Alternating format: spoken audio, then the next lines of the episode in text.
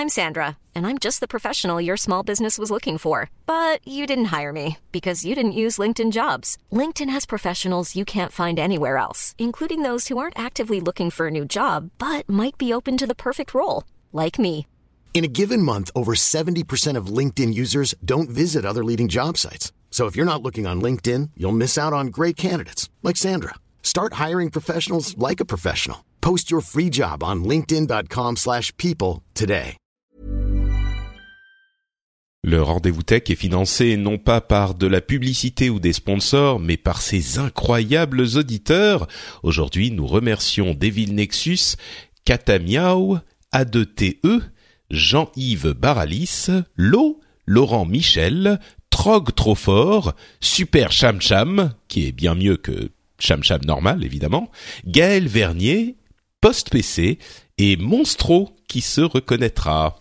Bonjour à tous et bienvenue sur le Rendez-vous Tech, l'émission qui explore et qui vous résume de manière compréhensible toute l'actualité tech, internet et gadgets.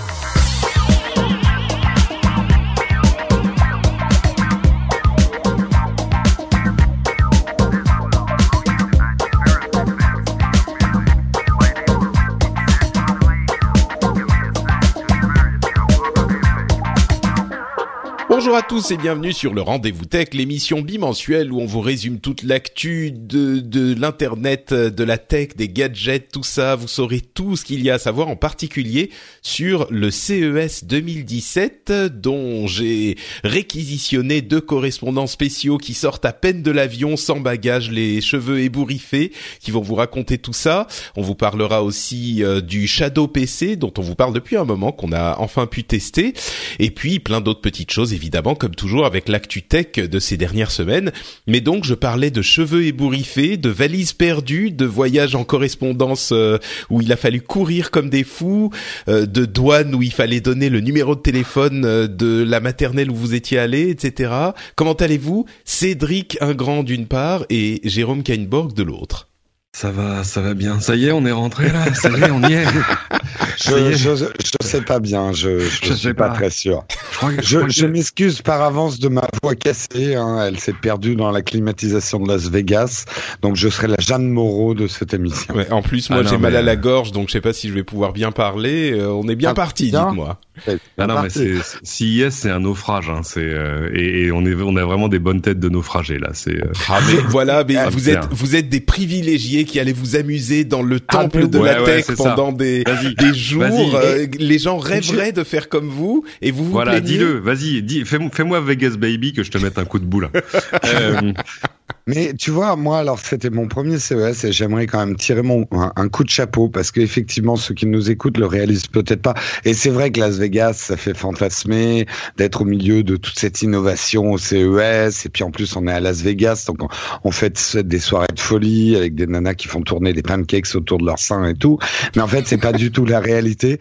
Et je tire un coup de chapeau à l'ensemble des gens que j'ai rencontrés et ceux que j'ai pas rencontrés. C'est un boulot de malade. Moi, c'était mon premier S- euh, CES. J'ai l'impression d'être roué de coups. J'ai mal de partout. J'ai la voix cassée. Le jet lag, à la limite, c'est le moindre de mes problèmes, quoi. C'est ah ouais, c'est 9 un- heures, ça un s'absorbe.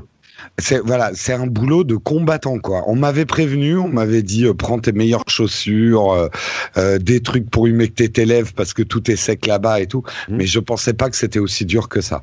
Euh, on en a de partout, il y a de la musique de partout, il y a tellement de choses à voir qu'on se prend des vertiges.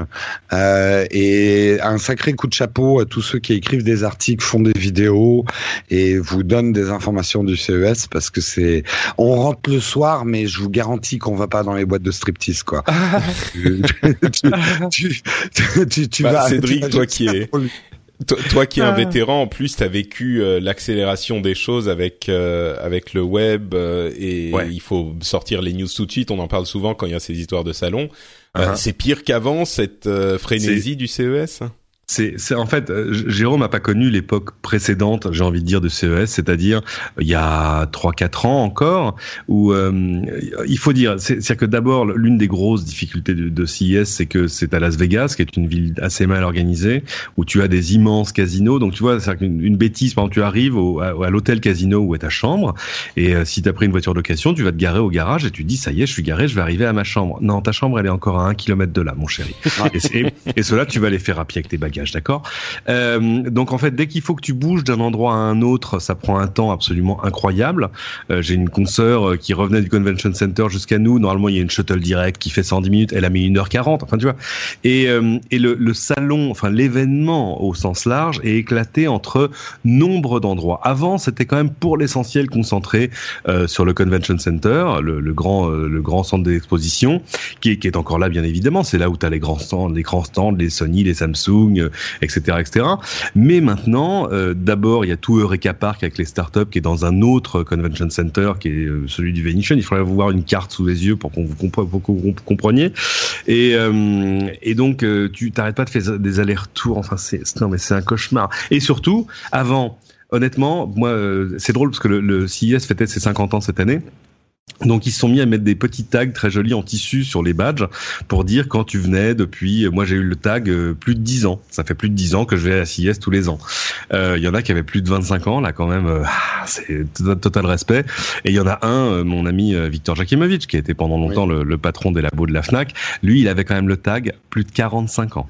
45 ans Et là, total respect, surtout qu'il fut une, un temps où il y avait deux CES par an, donc en fait il me dit j'ai dû faire 60 CES et je sais pas je, je, sais pas comment cet homme est encore vivant.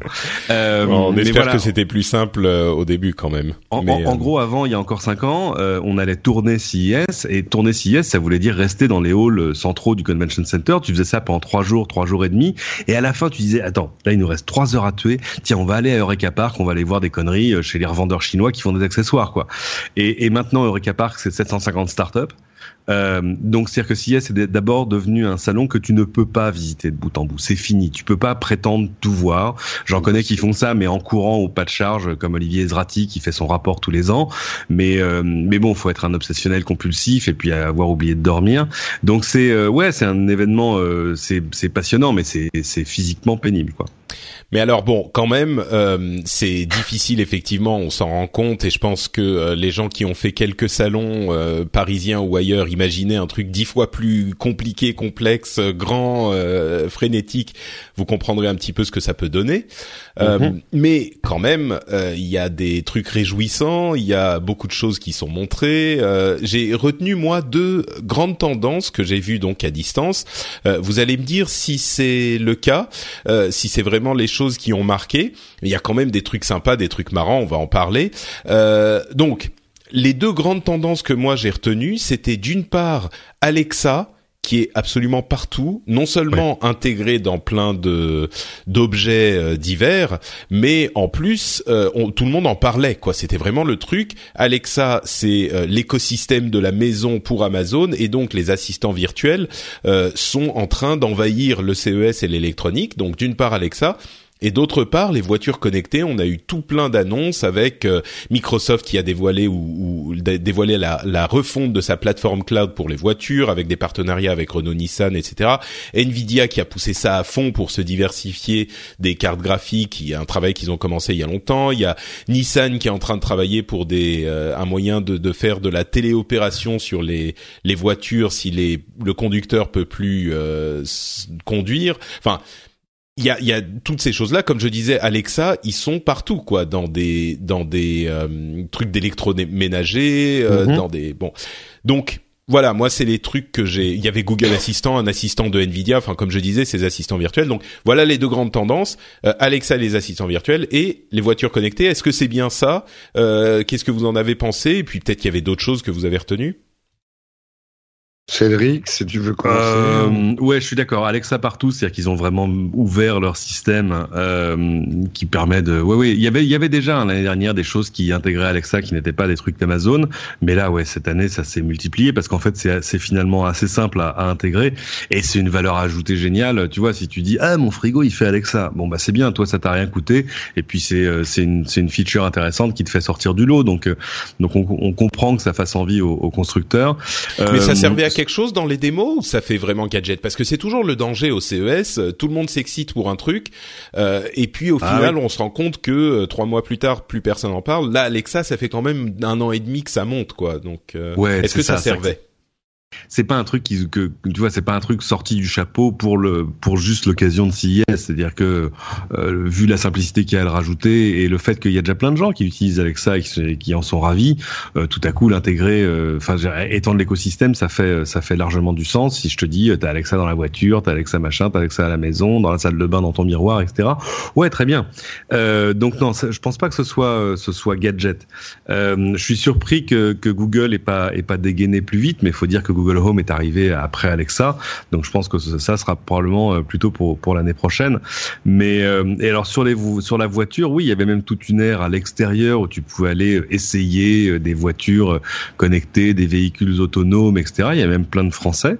il y avait Valeo, il y avait comment s'appelait Navia, il y avait des, des gens comme ça. on a même vu des, des espèces de petits microbus électriques pour les villes qui devaient avoir 5, 6, 12, 15 places à tout casser, enfin six places assises et neuf debout, euh, et qui seraient entièrement autonomes euh, pour faire le tour des villes, qui vont se recharger tout seuls sur leur bande sans fil. Enfin, il y, avait plein de trucs absolument absolument passionnants.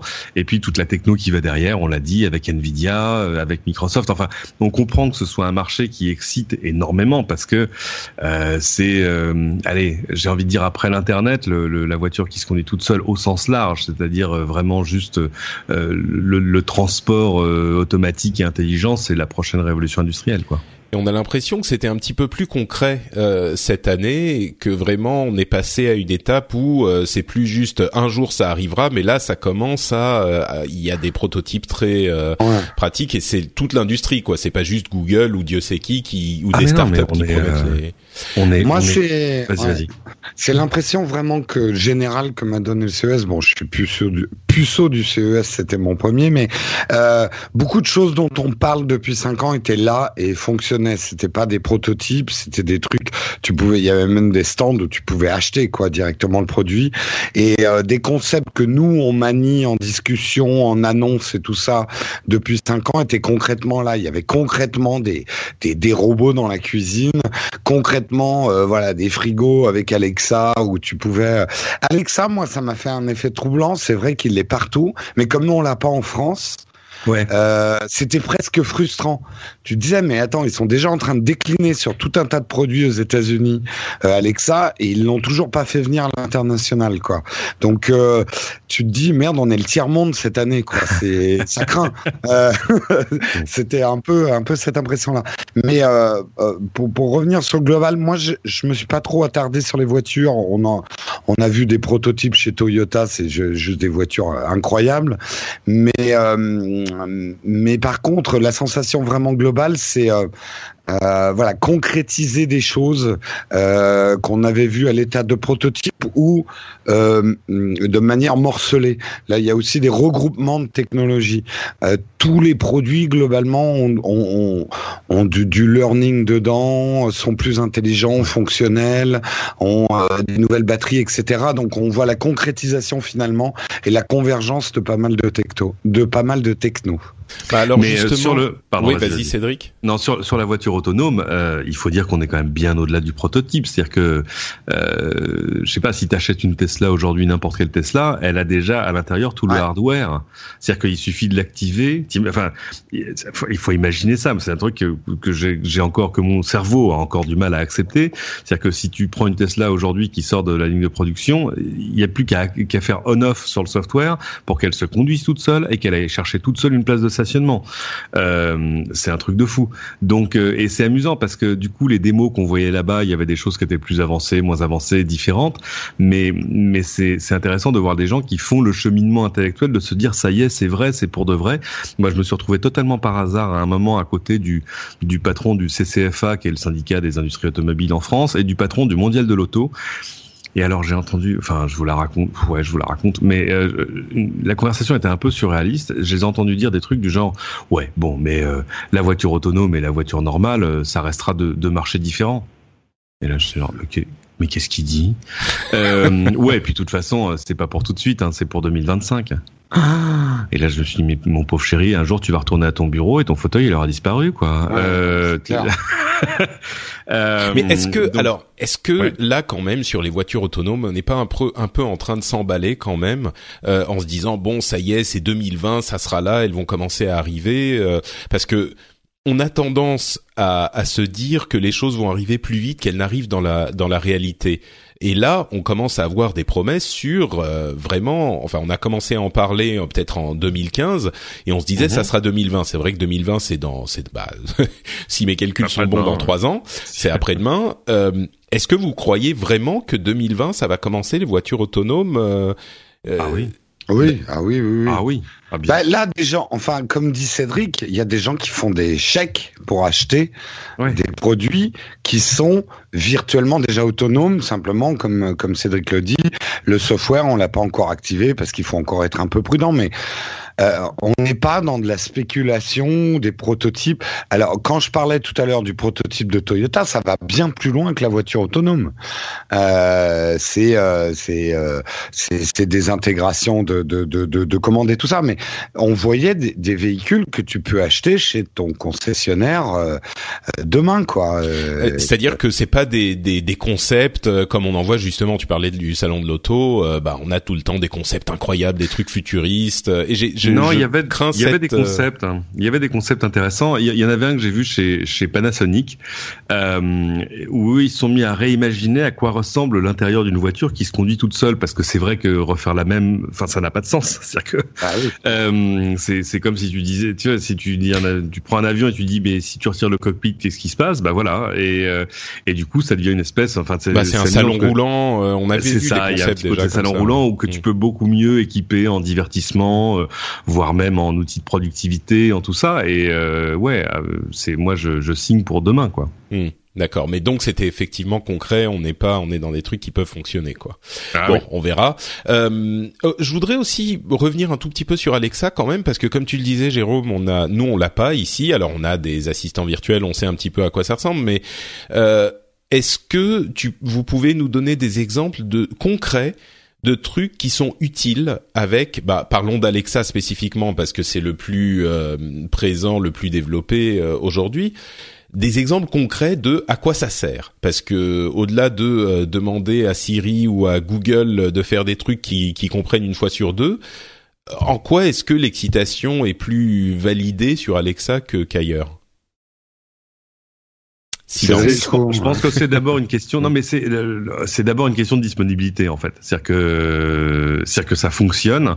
Eux, ils l'ont pensé vraiment comme un système qui va s'interfacer, par exemple, avec ta musique. Alors d'abord avec évidemment tout ce que tu as dans ton dans ton cloud personnel sur Amazon. Et c'est pour ça aussi je pense que ça arrive pas chez nous plus vite que ça parce que on n'a pas d'Amazon Music chez nous tu vois ça n'a pas de sens. Euh, mais euh, c'est pas moi honnêtement moi bon, ok mais je peux lui demander de, de, jouer de la musique mais bon euh, c'est c'est c'est sympa mais je peux déjà le faire avec euh, Google avec Siri avec Cortana euh, voilà c'est pas ouais, mais... mais attention ouais mais c'est pas dispo. Vas-y achète Google Home non, oui, ah bah non, d'accord, mais il y a Siri voilà. non, qui ça. est là. Enfin, Google, tu oui. l'as sur ton téléphone. Ouais, si Siri, tu le laisses dans la pièce, tu lui dis euh, la phrase magique et il te lance ta musique, tu vois. Siri, je sais pas qui sont ses parents, mais à mon avis, ils étaient cousins, quoi, tu vois. Donc, il y a un problème.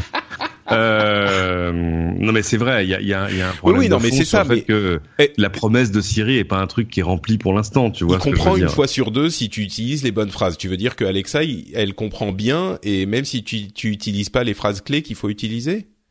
Bah oui, alors attends, bouge pas, il y a un truc que je sais souvent. Siri, quelle est la distance de la Terre à la Lune tout à fait compris. Oui, alors ça c'est normal. Siri, quelle est la distance de la Terre à la Lune Voici le résultat de ma recherche sur Internet pour la distance de la Terre. Voilà, merci. Euh, mm. Donc en gros, c'est euh, tu peux le taper, c'est Siri, c'est tape-le dans Google. Euh... donc tu veux dire que Alexa comprend mieux l'assistant virtuel et plus comprend mieux ce que tu dis. Voilà. Euh, oui, en tout cas, c'est très important ça, mais. Bah oui, alors ils se sont lancés plus tard, mais avec un truc qui avait l'air un peu plus fini. Alors c'est vrai que Siri est meilleur en anglais, ça aussi, euh, et je pense qu'Alexa sera meilleur en anglais encore pendant longtemps. Mais bah écoute, on peut euh, tester parce que moi je l'ai, euh, je l'ai en anglais. Alors on peut tester. What's the distance between the Earth and the Moon? Oh. Ah. The distance from the Earth to the Moon is about 363,249 kilometers. Ah, ah Tu vois, en anglais, et eh ben voilà, le français sert plus à rien. Mais c'est pour ça que j'ai Siri en anglais, parce que je sais qu'il développe le truc euh, un petit peu mieux en anglais qu'en français. Mais bon, bref. Donc, pour en revenir à ce qu'on a vu au CES, est-ce que vous avez des exemples de, de trucs qui vous ont fait dire, ah ouais, quand même, ça c'est cool, et on l'a pas encore? Ben, le, le, le, truc quand même juste pour Alexa, je pense qu'il y a aussi une grande différence, c'est que Alexa est une émanation d'Amazon, euh, du e-commerce. Donc quelque part, je pense que c'est même dans l'ADN, il y a quelque chose de plus concret dans Alexa, dans la prise en considération même de la consommation. Et il y a un flux financier finalement qui est déjà prévu, qui est beaucoup plus diffus dans Siri. On sait que globalement, euh, ça sert à, à utiliser ton téléphone et donc euh, Apple, ça leur permet de, de vendre plus d'iPhone. Là, vraiment, Alexa a été développé pour te rendre des services dans la vie, pour pouvoir commander plus facilement des produits Amazon. Enfin, je veux dire, c'est le la source même.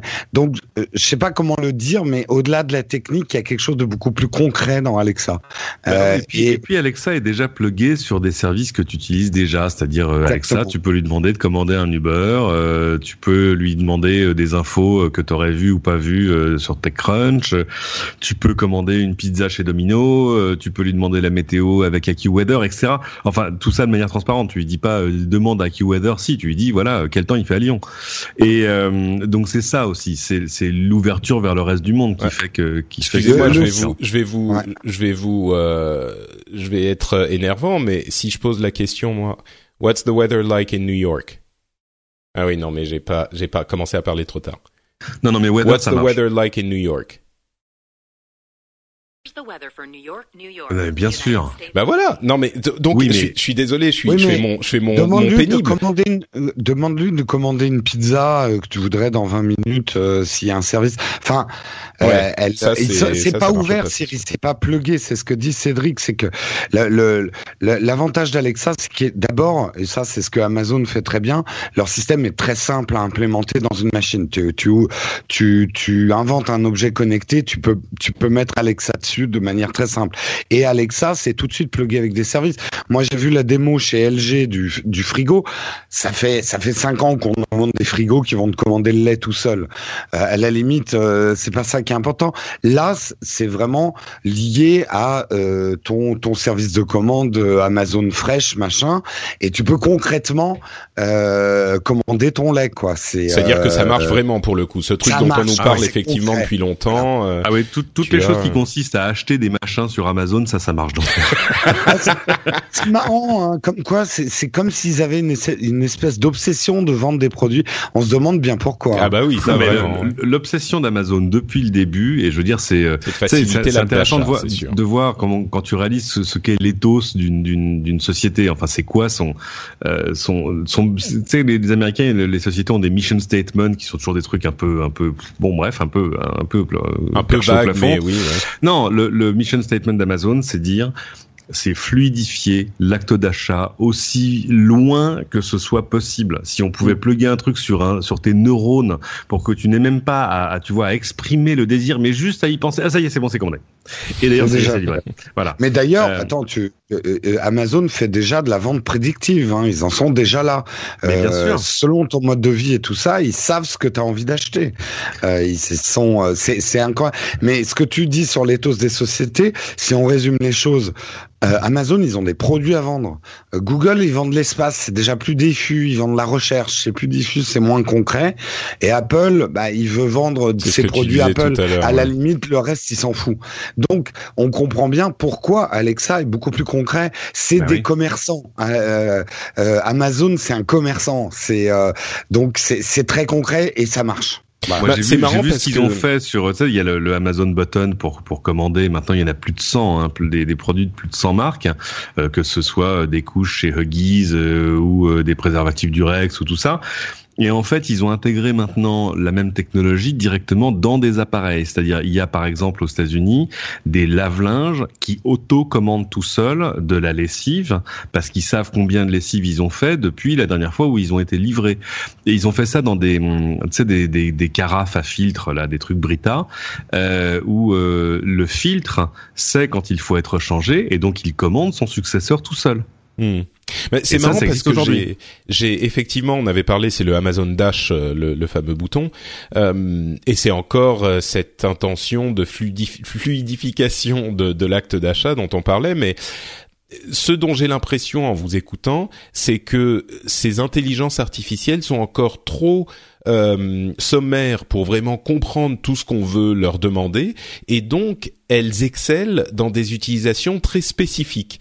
Et étant donné qu'Amazon a une euh, utilisation très spécifique de son euh, intelligence artificielle, alors oui, on peut lui demander d'écouter de la musique, de le temps, tout ça, mais euh, c'est hyper hyper pratique pour se pluguer directement avec tout l'écosystème Amazon et ça fait une sorte de pieuvre qui se connecte de tous les côtés et donc chaque acteur supplémentaire qui se plug au truc bénéficie de tout la le travail qui a déjà été fait. Euh, c'est le principe des, des, écosystèmes et des standards euh, finalement, mm. euh, même si bon là c'est standard ouvert ou non, mais je veux dire c'est le principe des standards.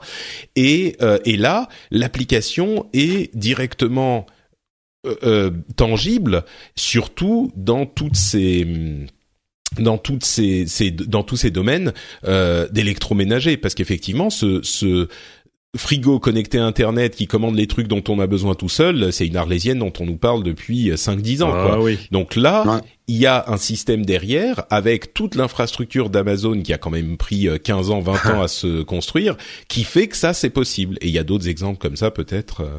Euh, donc c'est aussi pour ça que moi j'attends, j'attends surtout euh, Google Home parce qu'évidemment euh, Google Home il est assis sur toute la richesse de données que Google a sur moi, qui sont souvent des choses très simples. Hein, c'est-à-dire euh, le fait de, de, pouvoir dire à Google Home, je sais pas comment est le trafic sur le chemin du bureau, il sait qui je suis, il sait où est mon bureau, j'ai même jamais eu besoin de lui dire, il sait où je passe mes journées dans l'ensemble.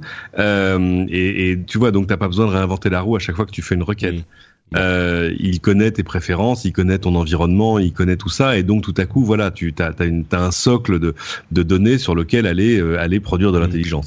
On a l'impression effectivement que tous ces éléments-là, euh, qui sont communs à tous les intelligences, à toutes les tous les assistants virtuels, euh, bah tout le monde le fait, mais ça sert un petit peu plus ou moins. Par contre, Amazon a cette pointe spécialisée dans le commerce, comme vous le disiez tous les deux, euh, qui fait que c'est utile pour ce truc déjà et ça, simplifie la vie. Et je pense que n'importe qui qui a commencé à utiliser Amazon euh, et en particulier Amazon Premium euh, se disait ah ouais bon euh, franchement à quoi ça sert de l'avoir un peu plus rapidement machin euh, dans quel monde vit-on? Est-ce que vraiment ça va servir? Au bout de trois semaines s'est rendu compte que ça sert énormément donc on bah, peut comprendre que ce genre de truc même au départ ça peut paraître un petit peu anecdotique mais finalement ça rend des services quoi donc ça ça libère du temps de cerveau pour pas avoir à se prendre la tête à savoir quoi commander ou comment euh, ça devient automatique. On, on, on peut se consacrer à d'autres choses peut-être. Bon, je voudrais qu'on qu'on avance à moins que vous ayez des choses à finir sur Alexa et les voitures connectées, mais je voudrais qu'on avance parce qu'il y a d'autres choses sur le sur le CES. Non, ce qu'il qui, faut dire, c'est que c'est la partie émergée d'un iceberg qui est celui de l'intelligence artificielle et qui arrive euh, mm. sous toute sous toute forme euh, et alors dans toute forme de produit et qui va devenir. Enfin, tu vois, ça va. C'est c'est euh, tu sais, souviens les des panneaux sur les, les, les vieux immeubles parisiens sur eau et gaz à tous les étages. Bah là, ça va être intelligence artificielle à tous les étages. Il y en aura partout. Clairement. Euh, ça va devenir une partie de l'interface de toute façon. Enfin, voilà, ça va devenir absolument standard, surtout. Et d'une, enfin, euh, pour, pour, pour, pour, pour, voir les choses d'un petit peu plus loin, la tech jusqu'ici, moi c'est l'impression que j'ai eu, euh, la tech jusqu'ici, il fallait toujours faire un petit effort quand même pour la comprendre, la maîtriser, l'utiliser. L'effort va vraiment euh, s'inverser, c'est-à-dire c'est, on, on, le voit, hein, c'est pas encore complètement concret, mais les, les, ces machines et la tech cherchent à nous comprendre de mieux en mieux. Et euh, vraiment la tech disparaît dans son niveau. Euh, il faut savoir faire les choses. Maintenant, c'est aux objets qui vont essayer de comprendre comment on fait les choses pour s'adapter à qui on est. Donc, c'est le basculement. Là aussi, on en parle depuis 10 ans, 20 ans, euh, de la tech qui disparaît en fait. L'aspect mmh. technologique disparaît pour des objets complètement usuels mais intelligents c'est c'est marrant. J'en parle de temps en temps dans l'émission. J'avais écrit un article euh, il y a peut-être trois ou quatre ans ou je sais plus sur euh, le l'interface utilisateur ultime en disant que c'était effectivement l'intelligence artificielle parce que t'as pas besoin de l'apprendre. C'est euh, c'est HAL 9000, c'est ça? Dans dans oui bon et et c'est ça. Là, tu peux simplifier autant que tu veux ton interface utilisateur. Tu peux passer du desktop euh, au smartphone, machin. Bah le smartphone c'est dix fois plus simple qu'un desktop. Il n'empêche, c'est encore trop compliqué. Le jour où ça sera vraiment euh, le, le truc qui te comprend et t'auras pas besoin d'apprendre plus que ce que tu as besoin d'apprendre pour vivre en société. Là, on aura vraiment des, des machines universelles et on est en train d'y arriver. Quoi. Et l'avenir n'est effectivement pas exactement le search, mais plutôt le comprendre ce que tu veux avant même que tu l'aies formulé. Quoi. C'est pas le search, c'est le understanding. Exactement. Un, un, terme anglais un petit peu complexe. Euh, moi, je parle bien anglais, donc c'est pour ça que je peux les, les maîtriser, vous voyez. Ah, mais, tu parles euh, mieux l'anglais que le français, ouais, Euh, mais oui, et, et, le plus surprenant, je pense, dans tout ça, c'est que euh, Amazon est sorti de nulle part avec Alexa et vraiment, euh, comme on disait, c'est la tendance du CES, est vraiment en train de se s'étendre absolument partout. alors qu'on regardait Alexa il y a deux ans avec un, un regard un peu amusé en disant ils sont gentils Amazon, ils essayent de faire des petits trucs mignons. Bon, allez, passons aux choses sérieuses du côté de de Google ou d'Apple ou d'autres chercheurs. On, on, a toujours raison de pas prendre Amazon au sérieux. c'est ça, c'est la leçon, ouais, vraiment. Bon, euh, d'autres choses effectivement euh, à noter quand même sur ce CES, euh, puisque je parle mieux anglais que français, des processeurs qui ont été annoncés, enfin ou, ou, passés en revue. On avait bon le Kaby Lake d'Intel qui est hum, sorti à peu près maintenant vraiment, qui est passé en revue. Alors les améliorations sont un petit peu minimales, c'est pas énorme hein, comme amélioration. Ça va parler beaucoup aux, aux vrais barbus du, PC, tout ce dont je parle maintenant, le PC au sens large parce qu'il y a aussi des processeurs mobiles. Euh, AMD a annoncé son architecture Vega qui fait suite à Polaris. Ça c'est pour les processeurs graphiques qui, selon les promesses, euh, seraient possiblement, enfin au moins aussi performantes, voire plus performantes que les architectures de Nvidia, mais elles seraient disponibles en milieu d'année, euh, fin de premier semestre.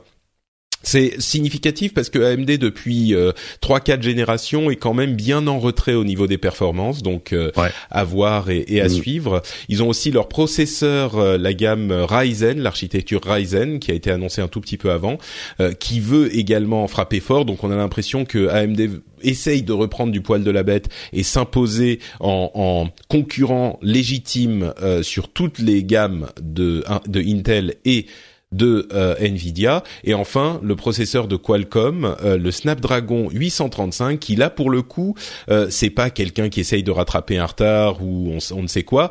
C'est un processeur mobile qui continue dans la tendance des processeurs mobiles c'est-à-dire une une course exponentielle à la puissance. Il fait tout. Il fait tous les modems tous les machins. Il, est dix fois plus puissant que tous les précédents.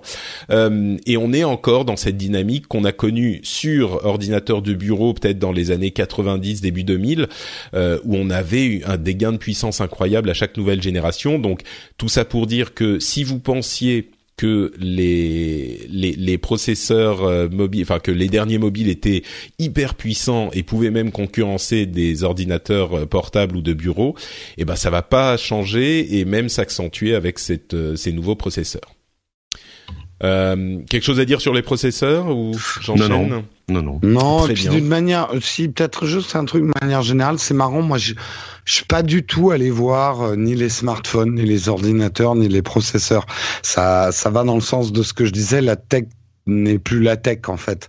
Euh, on, s'intéresse un petit peu moins euh, au hardware et euh, et on est plus dans l'applicatif finalement. Et euh, je trouvais ça intéressant comme tendance, même vis-à-vis de moi. J'étais moins à m'exciter sur des des fiches de spec ou euh, ou des processeurs. Ça m'intéressait moins en fait. Bah c'est vrai que ah tiens un message me dit des choses intéressantes. Euh, pardon, je le remets en silence. C'était pour Siri, forcément. Euh, oh, bah, c'est ce que tu dis. On le retrouve finalement dans les, les line-up des mobiles et des ordinateurs portables. Il y en a eu beaucoup, comme toujours. Hein. Chaque constructeur venait présenter son truc. On avait euh, Asus qui avait un Zenfone euh, AR qui faisait, qui intégrait Projet Tango et euh, Daydream, machin. On avait euh, le Nokia qui fait son retour. Bon, c'est avec une, un sous-traitant, hein, avec le Nokia Nokia 6 qui est un téléphone qui sortira que en Chine avec Android 7. Bon, c'est un retour de Nokia. Il y en avait d'autres. Euh, il y a des des, des PC euh, compagnons pour le pour le le, téléphone. Euh, c'est Mirabook, le Mirabook qui est un, en fait simplement un écran. On avait vu ce genre de, de truc qui se branche, un écran clavier qui se branche sur le téléphone, qui a aussi une batterie. Et voilà, on a une interface comme ça. On a même d'ailleurs, euh, c'était pas au CES je crois, mais je vais en parler maintenant. Euh, une rumeur pour le Galaxy S8 euh, qui pourrait avoir un mode desktop. Donc euh, là encore, on est dans cette dynamique des processeurs de, de mobiles qui peuvent faire tourner même des desktops, donc un mode spécifique au desktop pour le Galaxy S8, ça c'était mhm. intéressant. Euh, des portables, comme je le disais, enfin des ordinateurs portables, on en avait des, des pelletés quoi, Samsung, Acer, LG, machin, des trucs euh, qui coûtent presque 10 000 dollars, euh, qui sont des monstres à peine portables, des, mm, des machines un petit peu bizarres. Razer a présenté un prototype d'un truc avec trois écrans qui se déplient, enfin des trucs, et puis des trucs beaucoup plus beaucoup plus fins, bien sûr. Il y a le gramme de LG qui est ultra fin avec une autonomie euh, qui est enfin, c'est le nouveau modèle, une autonomie qui est bien meilleure, même s'il y avait des questions sur le, le protocole de test. Enfin bref, tous ces trucs là qui sont, euh, bah, c'est vraiment la commoditisation du des mobiles et des ordinateurs. Qui c'était déjà un peu le cas, mais c'est un peu moins excitant, on va dire. Il y a peut-être d'autres choses mm. euh, qui étaient plus. Non, et puis j'ai envie de dire, c'est pas là que ça se passe. Hein. Pour ça, il va falloir mm. attendre Barcelone. Euh, mais pour, pour les mobiles. Ouais, pour les mobiles. J'inclus les laptops dans le truc, tu vois, mais. Ouais, mais les laptops, bon. Ouais, voilà, c'est un peu ça la, la réaction. c'est vrai, ça fait longtemps que j'ai pas été excité par un laptop, tu vois. Et, euh, et d'ailleurs, c'est c'est assez triste hein, de se dire que voilà, moi, il faut toujours que je change de laptop et que par défaut, je vais finir sur un des nouveaux MacBook Pro, alors que euh, il est pétri de qualité, mais pas seulement. il est pétri de qualité et de défaut, en fait, mais. Ouais, c'est ça. Il est pris, il est pétri de plein de trucs. Il a une vraie personnalité, en fait. Tu vois, c'est voilà. il est sympa, ouais. Moi, je suis content du bien. Chiant, mais il est sympa. Ouais, c'est ça. Il, bon, il, est, il est pas très beau. C'est le Gainsbourg des MacBook Pro, quoi.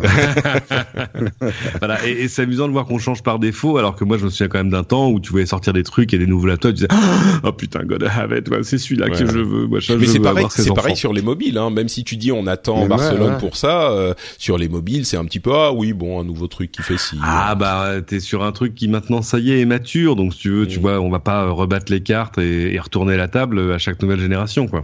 Ouais. Bon, d'accord. Donc mobile et laptop un petit peu. Euh, bon, voilà, sans plus. Euh, mais il y avait des petits trucs euh, supplémentaires. Enfin, il y a plein, toujours plein d'annonces un petit peu bizarres, euh, des trucs qui rentrent dans aucune catégorie. On a le, le routeur euh, Norton Core qui est euh, qui, qui concrétise encore une fois ou qui amène peut-être un petit peu plus, qui confirme l'arrivée dans le grand public des routeurs en mesh, en réseau mesh qu'on a vu avec mmh. Hero qui qui s'est bien vendu. C'était un projet Kickstarter si je ne m'abuse. Ah, c'est fou, t'as as vu beaucoup plus de trucs que moi. Si ah oui, ouais, j'ai même pas entendu parler de ce truc. C'est vrai, c'est vrai. Bah, ah non, non, non, non. C'est toujours, le même problème. Quand tu es sur place, t'as pas la même vision que quand tu es loin, quoi. Mmh. Ouais, je euh, confirme. Hein. Euh, si si euh, si on, enfin si c'était pas mon job d'y aller, si c'est pour vous en tenir informé, le mieux encore de rester, tu vois, plugué sur Engadget et The Verge toute la ah, journée, parce que d'abord parce que Engadget, je crois qu'il déploie quoi, 40 personnes? Oui, il y avait à peu près, ils avaient deux, deux semi-remorques. Euh, c'est ça. Euh, j'ai vu la porte s'ouvrir, il y a des mecs en train de monter. c'est ça. Dans le camion. et, et euh, parce que voilà, prétendent couvrir tout. Et, et de fait, ça fait partie de ces salons où, euh, où en gros, tu apprends encore des trucs à l'aéroport. Tu vois, tu ouvres ton téléphone, tu dis ah bah ça, ça tiens, ça j'ai pas vu. Ah bah non, t'as pas vu ça, tiens. Ah bah ça c'était où? Et ça tu l'as vu? T'es sûr qu'ils étaient là? Donc Bon alors, bah, justement, puisque vous vous y étiez, c'est vrai que tous ces trucs, on a parler des trucs importants. Euh, il y avait par exemple la French Tech. Je sais que toi, Jérôme, qui était avec Enedis euh, la, au, CES, euh, j'imagine que vous avez regardé des trucs qui, qui étaient, enfin, des, des, trucs French Tech un petit peu ou peut-être pas, je sais pas. Ah, mais si. alors voilà, qu'est-ce que dans ces trucs divers qu'on n'a pas évoqués, qui sont peut-être un petit peu plus surprenants ou je sais pas, d'autres choses que vous avez notées et que vous avez vues concrètement, quoi, qui vous ont marqué? Plein. Enfin, euh, c'est vrai. Donne-en nous Allez, deux, euh, deux euh, alors, qu'est-ce que euh, le, le c'est amusant parce que la première annonce que j'ai vue moi avant même d'arriver à CIS, j'ai reçu, je reçois un mail de L'Oréal, ce qui n'arrive pas tous les jours, hein, euh, et qui me dit Monsieur Ingrand, on, on, lance un truc à CIS, c'est sous embargo, on voudrait vous le montrer, tout ça, etc. Bah bon, L'Oréal lance un truc à CIS, qu'est-ce que c'est? Et c'était la première brosse à cheveux connectée. Et là, évidemment, tu vois t'as les yeux qui font trois tours dans tes orbites, genre holy oh, non, par pitié, non, pas la brosse à cheveux connectée. Et, euh, et ben ils nous l'ont montré, euh, tu vois, dans une suite cachée, tout ça à l'avant-veille de l'ouverture du, du, salon. Et euh, moi j'y allais un peu reculons, mais j'y allais en disant bah allez, je vais faire le sujet parce que c'est gimmick, mais en même temps c'est c'est assez symptomatique euh, du côté tout sera connecté un jour et même si c'est un peu hashtag Internet of Shit, tu vois. Et et ben en fait non, en fait non, c'était très sérieux, c'était pas si con et ça faisait sens. Bon, ni, ni Jérôme, ni moi, ni toi ne sommes dans la cible. Euh, ça, ça, en gros, ils ont mis, ils ont fait, mais ils l'ont fait avec WeThings. Donc, ils ont mis tous les capteurs que tu peux imaginer dans une brosse à cheveux, accéléromètre, gyroscope, un micro. Ta brosse à cheveux t'écoute. Non, en fait, elle écoute. On va enfin pouvoir chanter dans nos brosses à cheveux, ce qu'on fait depuis des décennies. Et là, tu peux enregistrer. Vous savez que dans l'Arkansas, la police a uh-huh. demandé les données d'Alexa justement oui, absolument. Euh, enregistrées. donc, euh, donc voilà la brosse à cheveux pourra aussi vous, servir à vous incriminer dans les dans les cas euh, criminels. Et en fait, dans le micro, il est là pour écouter le bruit que font tes cheveux quand tu les brosses. Donc, en, gros, ça marche si t'es une fille avec des cheveux longs pour voir si ça crisse, si c'est sec, si tout ça, etc., etc. Euh, donc, non, non. Et en fait, c'était assez sérieux. Il y avait vraiment de la science derrière. Mais évidemment, le garçon de Lorraine nous expliquait, non, non, mais c'est, d'abord, ça va coûter 200 euros. Euh, et on disait, ouais, 200 euros, une brosse à cheveux. Il disait, mais vous savez, il y a tout un marché pour le, déjà, déjà pour les brosses à cheveux même pas connectées entre 3 et 500 euros. Ah, d'accord. Donc, il dit, c'est ça notre cible. C'est des gens qui, pour le même prix, vont avoir une brosse connectée. Alors, on, on l'écoute elle, écoute euh, le bruit des cheveux effectivement pour voir s'ils sont cassants. Euh, c'est intéressant, mais elle fait quoi d'autre concrètement? Parce que tu dis elle, elle voit à quelle elle voit comment tu les brosses, à quelle vitesse, euh, est-ce que ça accroche, est-ce que ça accroche pas, et etc. Elle te fait un, diagnostic du coup et te recommande des produits. Bah évidemment parce que c'est quand même L'Oréal qui me vend ça. Le but c'est pas de vendre ah une c'est que c'est Kerastase et donc euh, l'idée c'est de vendre des produits derrière. On la trouvera d'abord dans des dans des salons de coiffure. Enfin non non, c'est voilà et, et c'est à dire qu'il y a des trucs où qui sur la surface sont quand même des conneries terribles et, où tu grattes et tu dis ah non en fait attends ça ça tient ça tient la route. À côté de ça, il y avait des trucs qui étaient euh, du, du, bullshit total. Il y a mon truc préféré qui s'appelle comment? Euh, Spartan, les gens qui font des caleçons anti-ondes pour te protéger des glaouis. non ça va.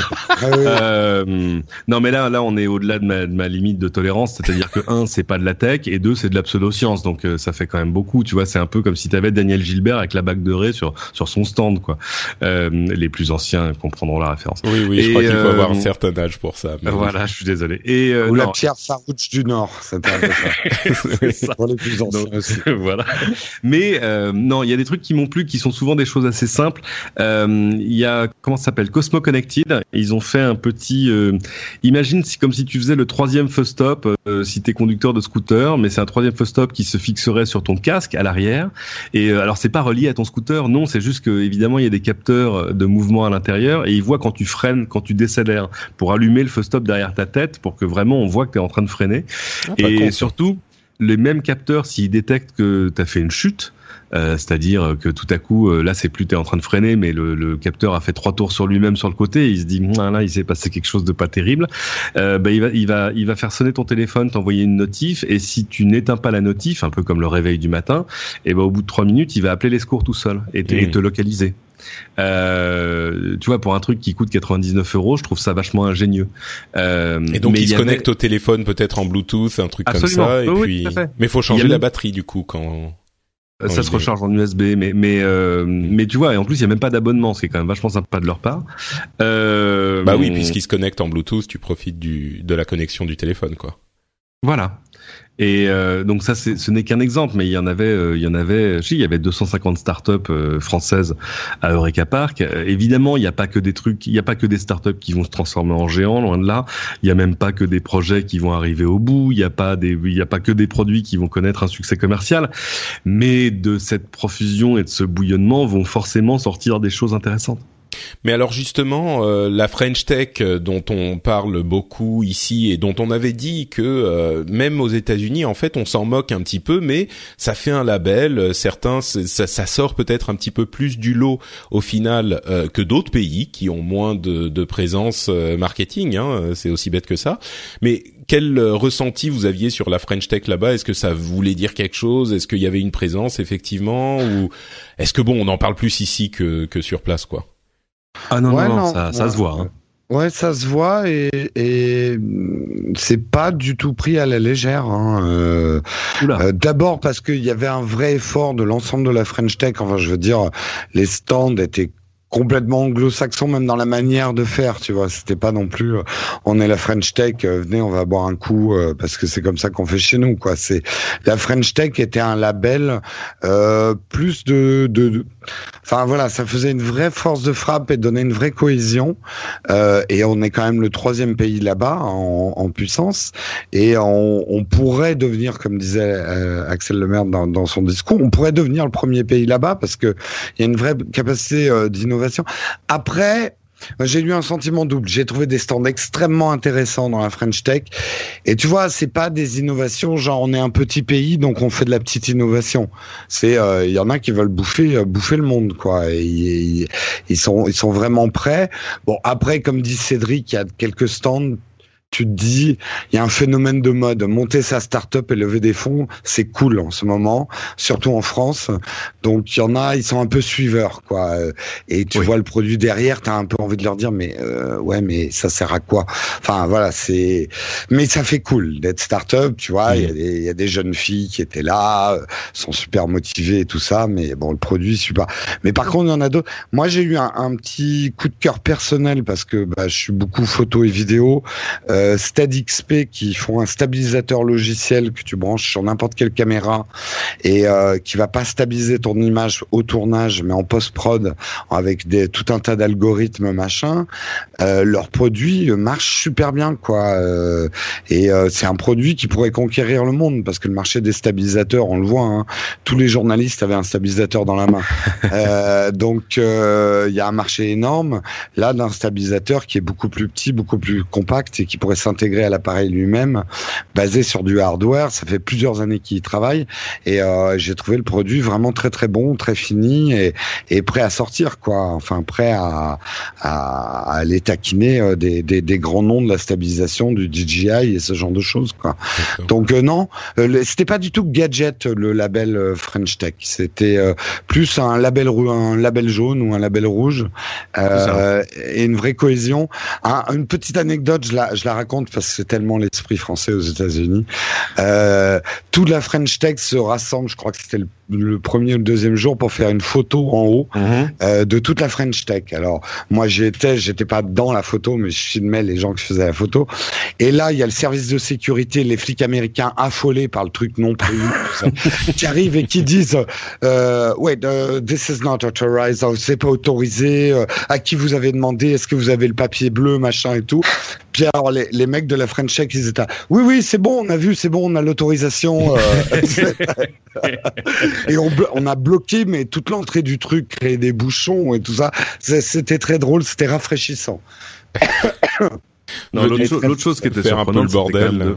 Moi, moi l'autre chose qui était surprenante, c'est que moi, pendant des années, euh, CIS, c'est un truc, euh, j'y allais, on se retrouvait euh, toujours les mêmes. C'est-à-dire moi, euh, toute une flopée de journalistes et quelques visiteurs réguliers, et puis c'était tout, quoi.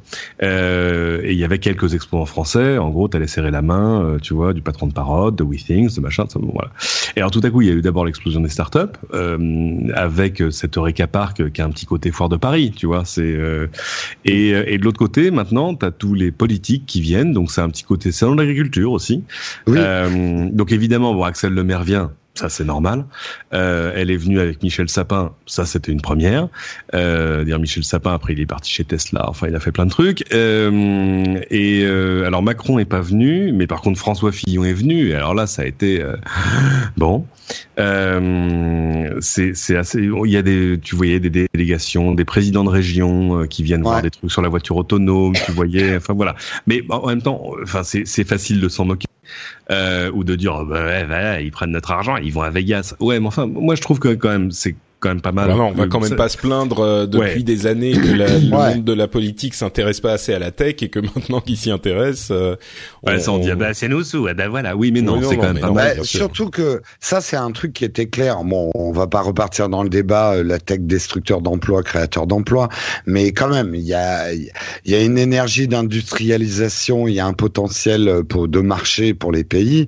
Euh, non, c'est pas de l'argent public gâché. Hein. Non, non, ah, mais puis surtout destructeur ou créateur d'emplois, à la limite, euh, peu importe. L'important, c'est qu'il faut le comprendre. Il faut s'y préparer. Il faut savoir ce qui arrive. Donc euh, oui, oui, je pense qu'on est on est tous d'accord sur le fait que. On peut pas se plaindre qu'on ait enfin des politiques qui s'intéressent à ce qui se passe. Complètement. D'accord. Bon, bah écoutez, merci bien. du coup, c'était drôle parce que moi, j'ai eu le droit de faire une interview de François Fillon euh, et euh, qui, euh, de fait, a un petit côté ah, geek, est un mot qui, qui, que lui n'utilise pas, mais ça, mais mais il y a de ça et ça date pas d'hier. Hein. Moi, je me souviens l'avoir croisé il y a très très très très longtemps au maquillage à LCI. Et tu vas comprendre comment c'était il y a longtemps parce que dans une main il avait un Nokia et dans l'autre il avait un Pan Pilot et et il me regarde dans le miroir et il me dit euh, il y a un meilleur. Y a, there's got to be a better way. Tu vois, y a, je suis sûr qu'il y a un meilleur moyen. Ouais, ouais. ah, non, euh, que, c'est vrai qu'ils s'y intéressent euh, vraiment, quoi. Euh, mais c'est marrant. Il y a eu peut-être que vous l'avez raté, mais il y a quelques jours, il y a eu un, un article qui est sorti sur un vieux, une vieille interview de Fillon où il parlait de la condition d'Internet à l'époque et il disait c'est pénible que on doive payer en fait. C'est à l'époque où il fallait se connecter par modem, donc ça, ça date hier. Euh, et il devait payer plus cher quand il était dans une autre région et donc il avait bah, euh, dans la Sarthe, voilà exactement.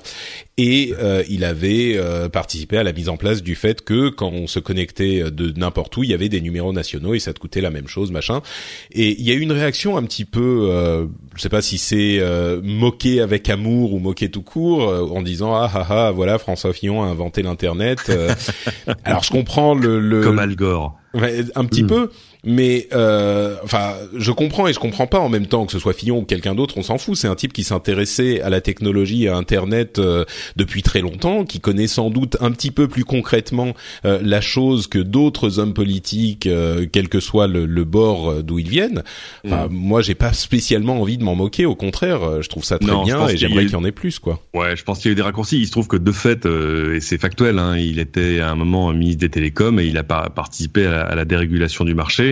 Euh, ça en fait pas l'inventeur d'internet, mais euh, ça, ça, ça a quand même libéré plein de choses. Moi, j'ai parlé à des gens qui étaient là-bas euh, à d'autres titres et qui à l'époque étaient, tu vois, des pionniers, des premiers fournisseurs d'accès et qui disaient, bah oui, forcément, il y a quand même un avant et, et, un après dérégulation parce que parce que avant, on était face à un France Télécom qui eux étaient ravis qu'on fasse de la, de la minute de communication en se, en se connectant à Internet avec des, des numéros pas forfaitisés, tu vois, il y a aucun problème.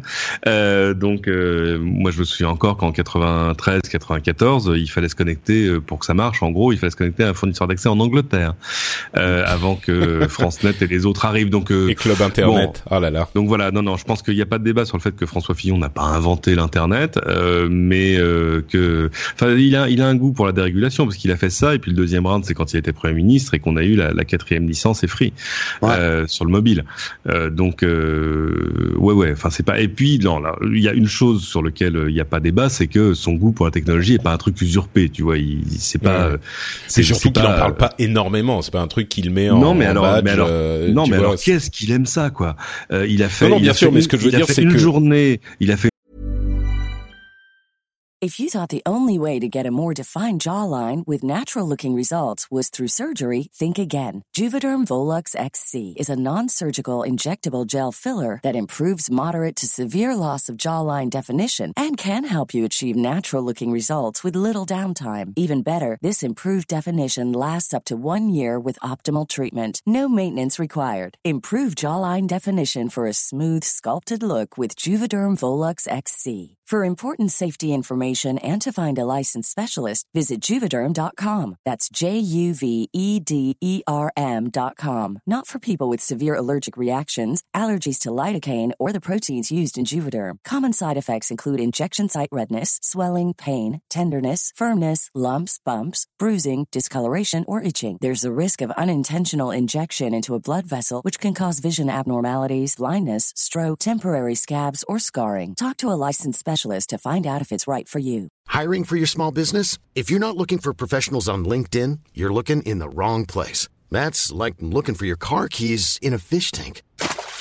LinkedIn helps you hire professionals you can't find anywhere else, even those who aren't actively searching for a new job but might be open to the perfect role. In a given month, over 70% of LinkedIn users don't even visit other leading job sites. So start looking in the right place. With LinkedIn, you can hire professionals like a professional. Post your free job on linkedin.com/people slash people today. une journée de visite du salon. Alors il avait, comme à chaque fois, euh, nous on reçoit le le- l'itinéraire, il ira sur tel stand, puis sur tel stand, etc. Le seul truc, c'est qu'évidemment, pour passer d'un stand à l'autre, à chaque fois, les gens tiraient par la manche en disant Monsieur Fillon, j'aurais vous montrer mes baskets qui clignotent. Et euh, non, je dis ça parce qu'il y a des baskets Non, mais- qui clignotent, mais à bon Oui, escient qui d'ailleurs. sont très bien d'ailleurs. Qui sont, Oui, qui qui sont changent de couleur. Génial. euh, ouais, Ouais. ouais. Voilà, qui- C'est un petit qui- peu les qui- Philips Hue des baskets, quoi. Exactement, Oui, mais qui, qui, qui, qui sont interfacées à ton Google Maps et quand tu fais du vélo, elles peuvent clignoter pour signaler que tu vas tourner. C'est quand même extraordinaire par rapport Et à ton trajet. Quoi. Fibré, fibré même pour euh, pour euh, prendre le virage euh, quand t'es à pied quoi. Ah, absolument. Et donc, et donc voilà, Fillon, il a vu tout ça, il a pris un retard infini. Et le deuxième jour, il a refait la même chose. Alors tu vois, si c'était juste pour, euh, euh, voilà, avoir quelques plans de lui et une mode de journaliste, il aurait pu le faire qu'une demi-journée. Non, non, il l'a fait deux jours. Et il aime ça, quoi. Non, et puis je crois que d'une manière générale, il y a euh, chez les politiciens aujourd'hui euh, une, une vraie. euh, on arrive d'une part à une génération de gens qui comprennent de quoi il s'agit, même si c'est pas le cas de tous, mais il y en a. Euh, et puis il y a un vrai intérêt pour la chose euh, tout court, quoi. On parle souvent d'Axel Lemaire ici parce que bon, il se trouve que c'est celle qui est qui est là maintenant. Enfin, il y en a d'autres. Euh, et, et c'est, enfin, c'est enthousiasmant. Je comprends pas comment on peut ne pas être enthousiasmé par la chose, quoi. Ouais, c'est amusant parce que Fillon était accompagné entre autres par Nathalie Koscomerizet, euh, qui elle aussi comprend. Tu vas pas lui, euh, tu, tu vas pas Ah lui bah dire oui, la messe sur les sur les questions de technologie. Euh, donc non, ouais, c'est c'est intéressant de voir que tu vois il y a dix ans, euh, le, les, le- les politiques qui comprenaient la technologie, c'était un tout petit club. Hein. Enfin, le truc dont on se souvient, c'était le, le fameux mulot de Chirac. Le quoi. mulot de Euh, Chirac, ouais. oui, Ouais, oui. voilà. Et, c'est- euh, de amusant de voir que de fait ça, ça traverse les lignes parce que même avec eux il y avait Lionel Tardy qui est ce, ce député euh, je sais plus s'il est républicain ou centriste euh, mais qui était euh, l'un de l'un des plus euh, vociférants euh, contre Adopi au moment des au moment des débats sur Adopi parce que Oui, lui oui. aussi il avait compris que ça allait probablement pas fonctionner. Et euh, donc ça, ça, ça traverse les lignes de, de politique de manière intéressante lui lors de la redire etc donc voilà c'est c'est rassurant de voir au global que euh, ce club des gens qui comprennent ce que c'est et comment ça marche s'élargit parce que ça veut dire que on a de moins en moins de chances de laisser passer des lois qui n'ont aucune chance d'être appliquées. Et effectivement, euh, le CES en est un témoin et on ne peut que s'en réjouir. Euh, bah écoutez, voilà pour notre longue partie sur le CES. Euh, ça Je, fait- peux juste mais formuler sûr, une demande sûr. personnelle. D'accord. À François Fillon ou à Non, non, non, non, non, non, à n'importe quel innovateur. Il y a décidément de grandes frictions dans le voyage aérien et le couple personne-bagage.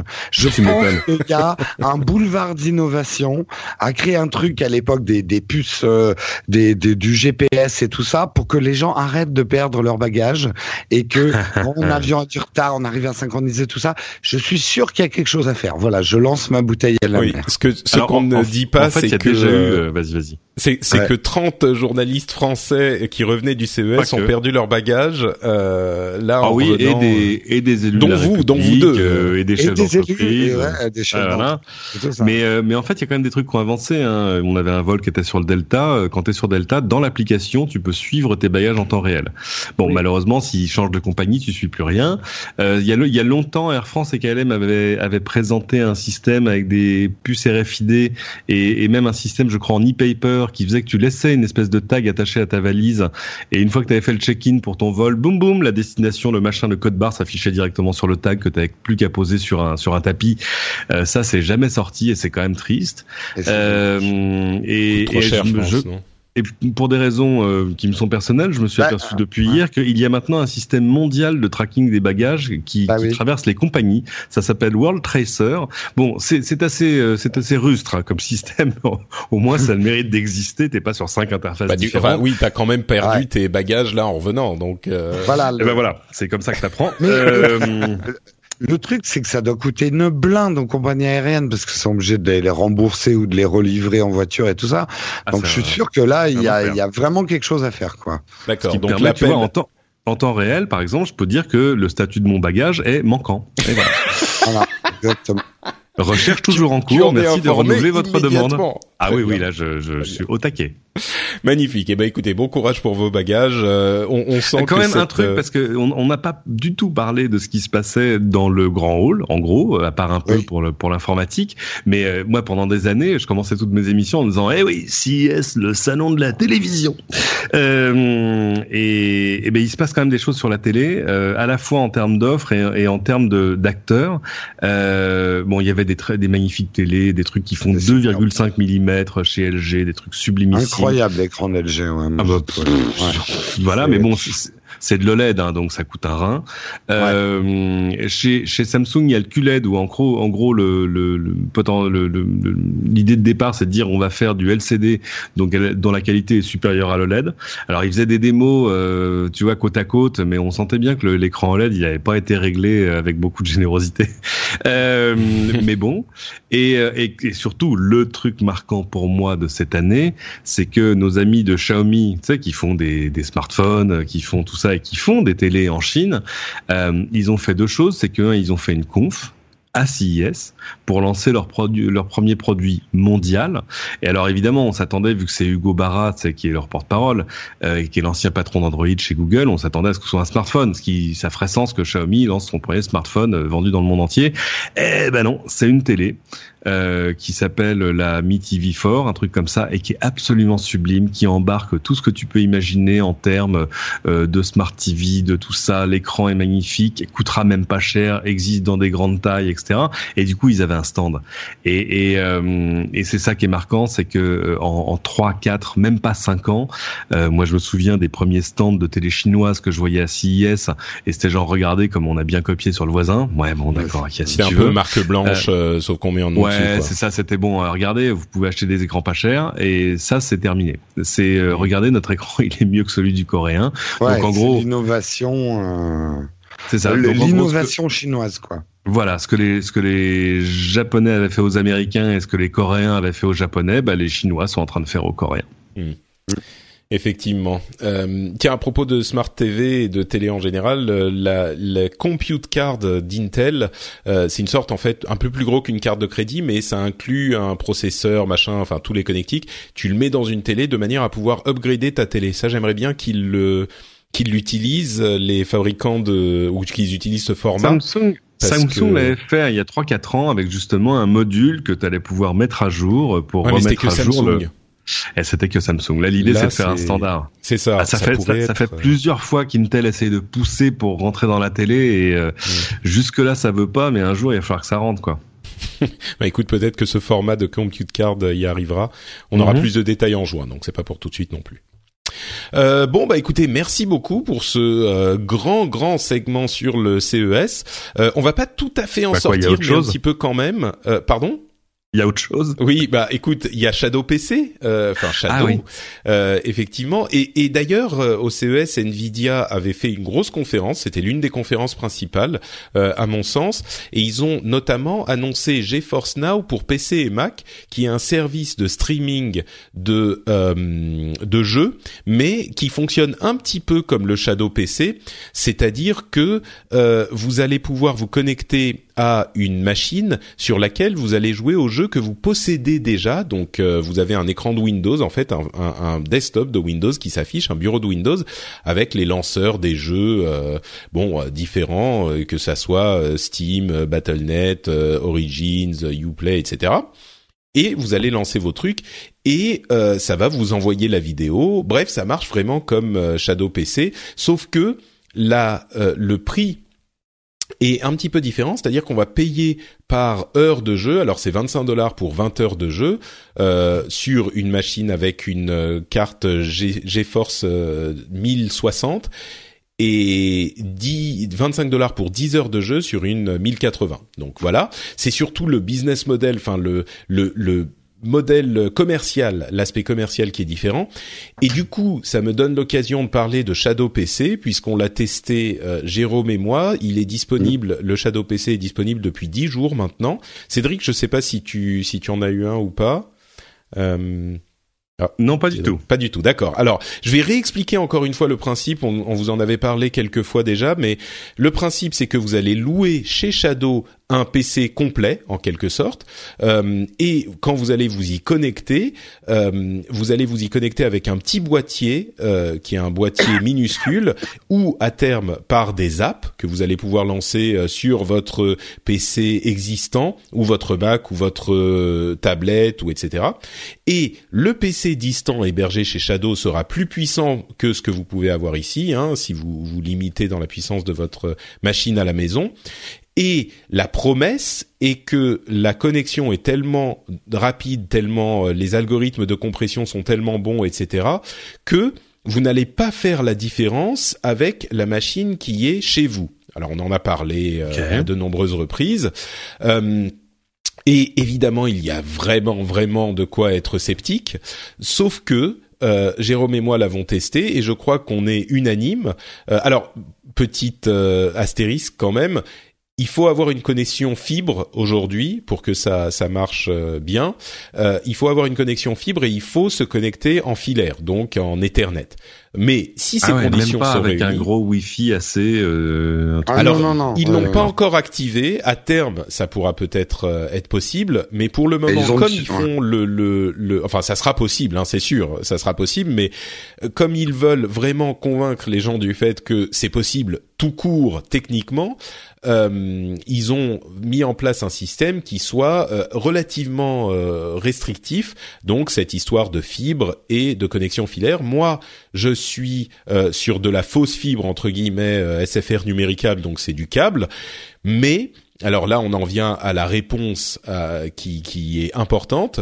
Est-ce que ça marche techniquement? Pour moi, Sincèrement, je vous aurais, j'aurais pas cru à ça si on me l'avait dit, et je comprends que vous ne me croyez pas si je vous le dis ça marche du feu de Dieu. C'est-à-dire que je ne fais pas sincèrement hein, la différence entre le PC que j'ai à la maison et quand je suis connecté sur euh, mon PC Shadow PC.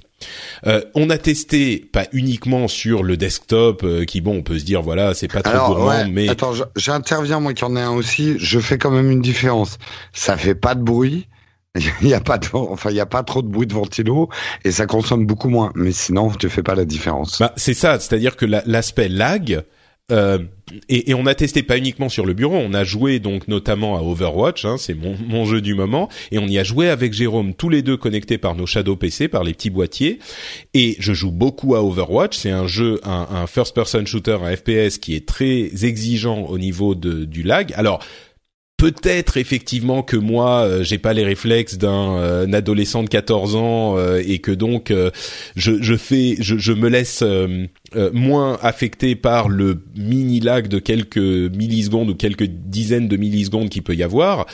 Mais il n'empêche sincèrement, moi je ne vois pas la différence au niveau du lag quand je bouge la souris, ça bouge à l'écran immédiatement et c'est bluffant invraisemblable. Euh, et encore une fois, moi, je, je paye mon Shadow PC. Hein, c'est pas du tout un truc. Je le paye commercialement. C'est pas un truc une promo quoi que ce soit. C'est juste le test.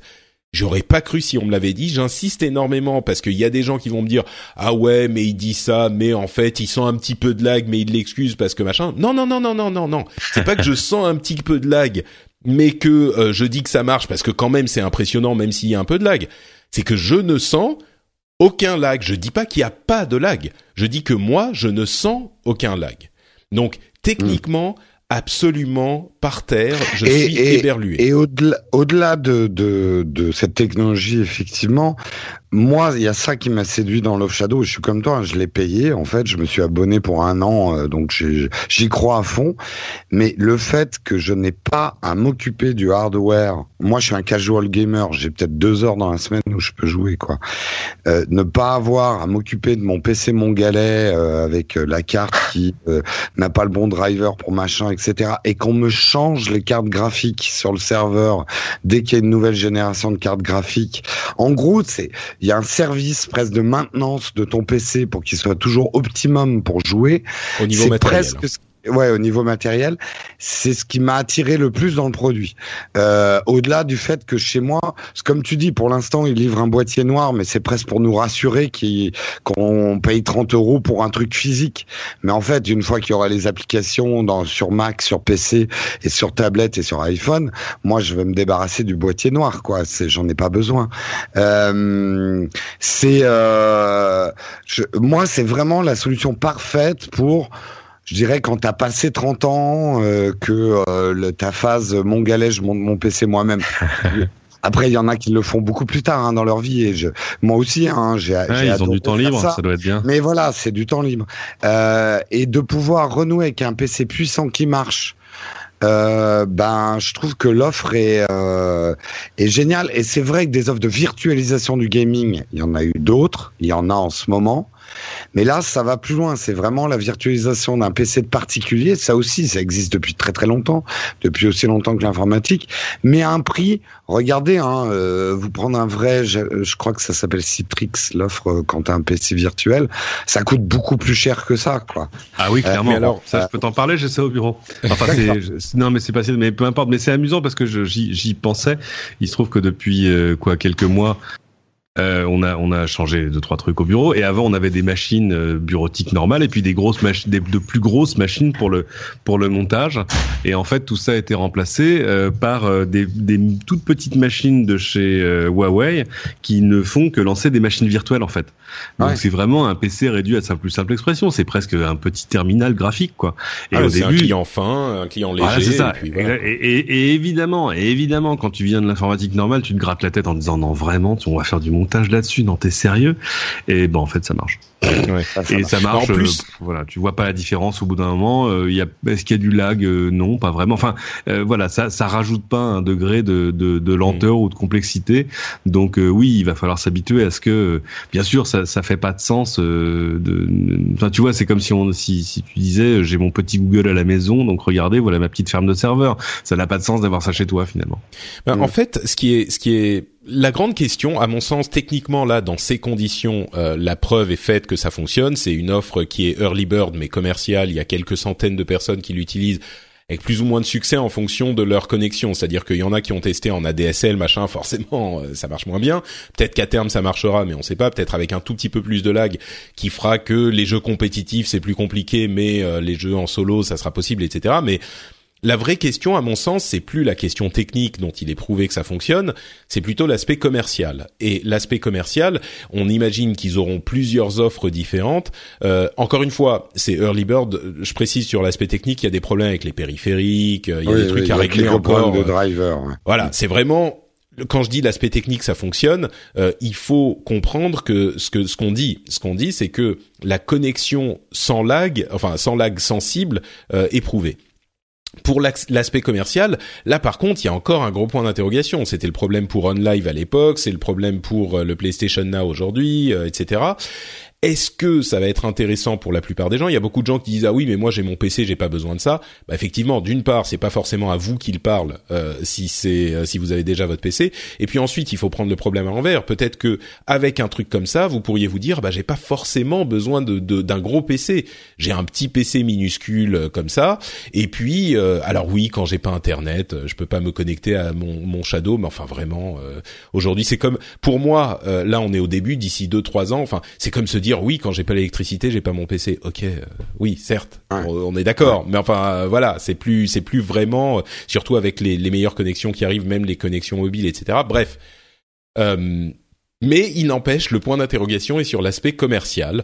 Est-ce que pardon, il va y avoir peut-être des offres un petit peu moins puissantes, un peu moins chères pour des gens qui ont besoin de moins de puissance, mais quand même d'un d'un PC de joueurs. Euh, est-ce qu'il y a des trucs, euh, le, renouvellement va être assez fréquent pour que ça soit intéressant? Est-ce que les gens vont, voilà, sur l'aspect commercial, il y a encore un point d'interrogation. moi, je suis, moi, je suis quand même euh, intéressé. Je vais encore garder mon PC maintenant pour le l'avenir proche, c'est-à-dire que deux trois ans, bah oui, il est évident que je vais garder mon PC, même peut-être plus longtemps. Mais à terme, euh, il n'est pas du tout inimaginable que je me dise, euh, voilà, j'ai plus besoin d'une grosse machine. C'est une règle de trois assez simple. Il, il t'a coûté combien ton PC de gamer? Bah, je sais pas, 1000, 1500, quelque chose comme ça. Bon, bah voilà, cherche pas. Oui, non, mais c'est ça, exactement. Ah ben, en gros, tu payes 30 euros par mois et c'est ce qu'ils dit, m'ont dit dans l'interview. Tu as un PC d'une équivalence de 1000 à 1500 euros euh, en, en, permanence, quoi, en injectant finalement 30 euros par mois, quoi. Donc, euh, et, et qui est mise à jour. C'est moi, c'est cet aspect mise à jour que je trouve hyper intéressant parce que tu t'as acheté ton PC 1500 euros, mais dans trois ans, tu es obligé de réinjecter 1500 euros. Oui, c'est ça. Euh, pour jouer au jeu, quoi. Euh, aux jeux qui sortent. Oui, peut-être pas. Si tu veux garder le même niveau de performance, on va dire. Oui, mais même moi, qui je vois, je vois, je joue à des jeux qui n'ont pas besoin de performance énorme. Je suis quand même, j'étais quand même obligé de m'en racheter un PC et quand même assez régulièrement parce qu'il descendait en dessous des specs minimales pour faire tourner les jeux de manière potable, quoi. je dirais que trois euh, ans, si tu veux garder des, des bonnes performances, c'est, tu peux en racheter un. Cinq ans, c'est même pas la peine de se poser la question. Il faut. Ça, c'est certain, clairement. C'est faux. Et euh, juste sur le business model, euh, alors je fais mon petit moment pub. Allez voir l'interview que j'ai fait d'Emmanuel, euh, un des cofondateurs de Shadow, une interview de deux heures et demie que j'ai réduit à 30 minutes, mais c'est passionnant où il explique tous les problématiques de réseau. Et sur le business model, leur vrai business model, au final, ne sont pas les gamers. Les gamers, c'est leur proof of concept.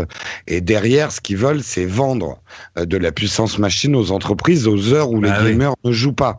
Euh, ah. en alignant des cartes graphiques comme ça pour les joueurs, ils sont en train de se monter des serveurs qui seront quand même financés hein, par les gamers. Mais finalement, le gamer, et c'est je trouve très intéressant au niveau marketing, tu fais un produit comme ça qui marche pour les gamers, ça veut dire que ça marche pour tout le monde, et notamment un monteur vidéo et tout ça, parce qu'on sait que le jeu est le plus le truc le plus exigeant sur la latence, sur ce genre de truc.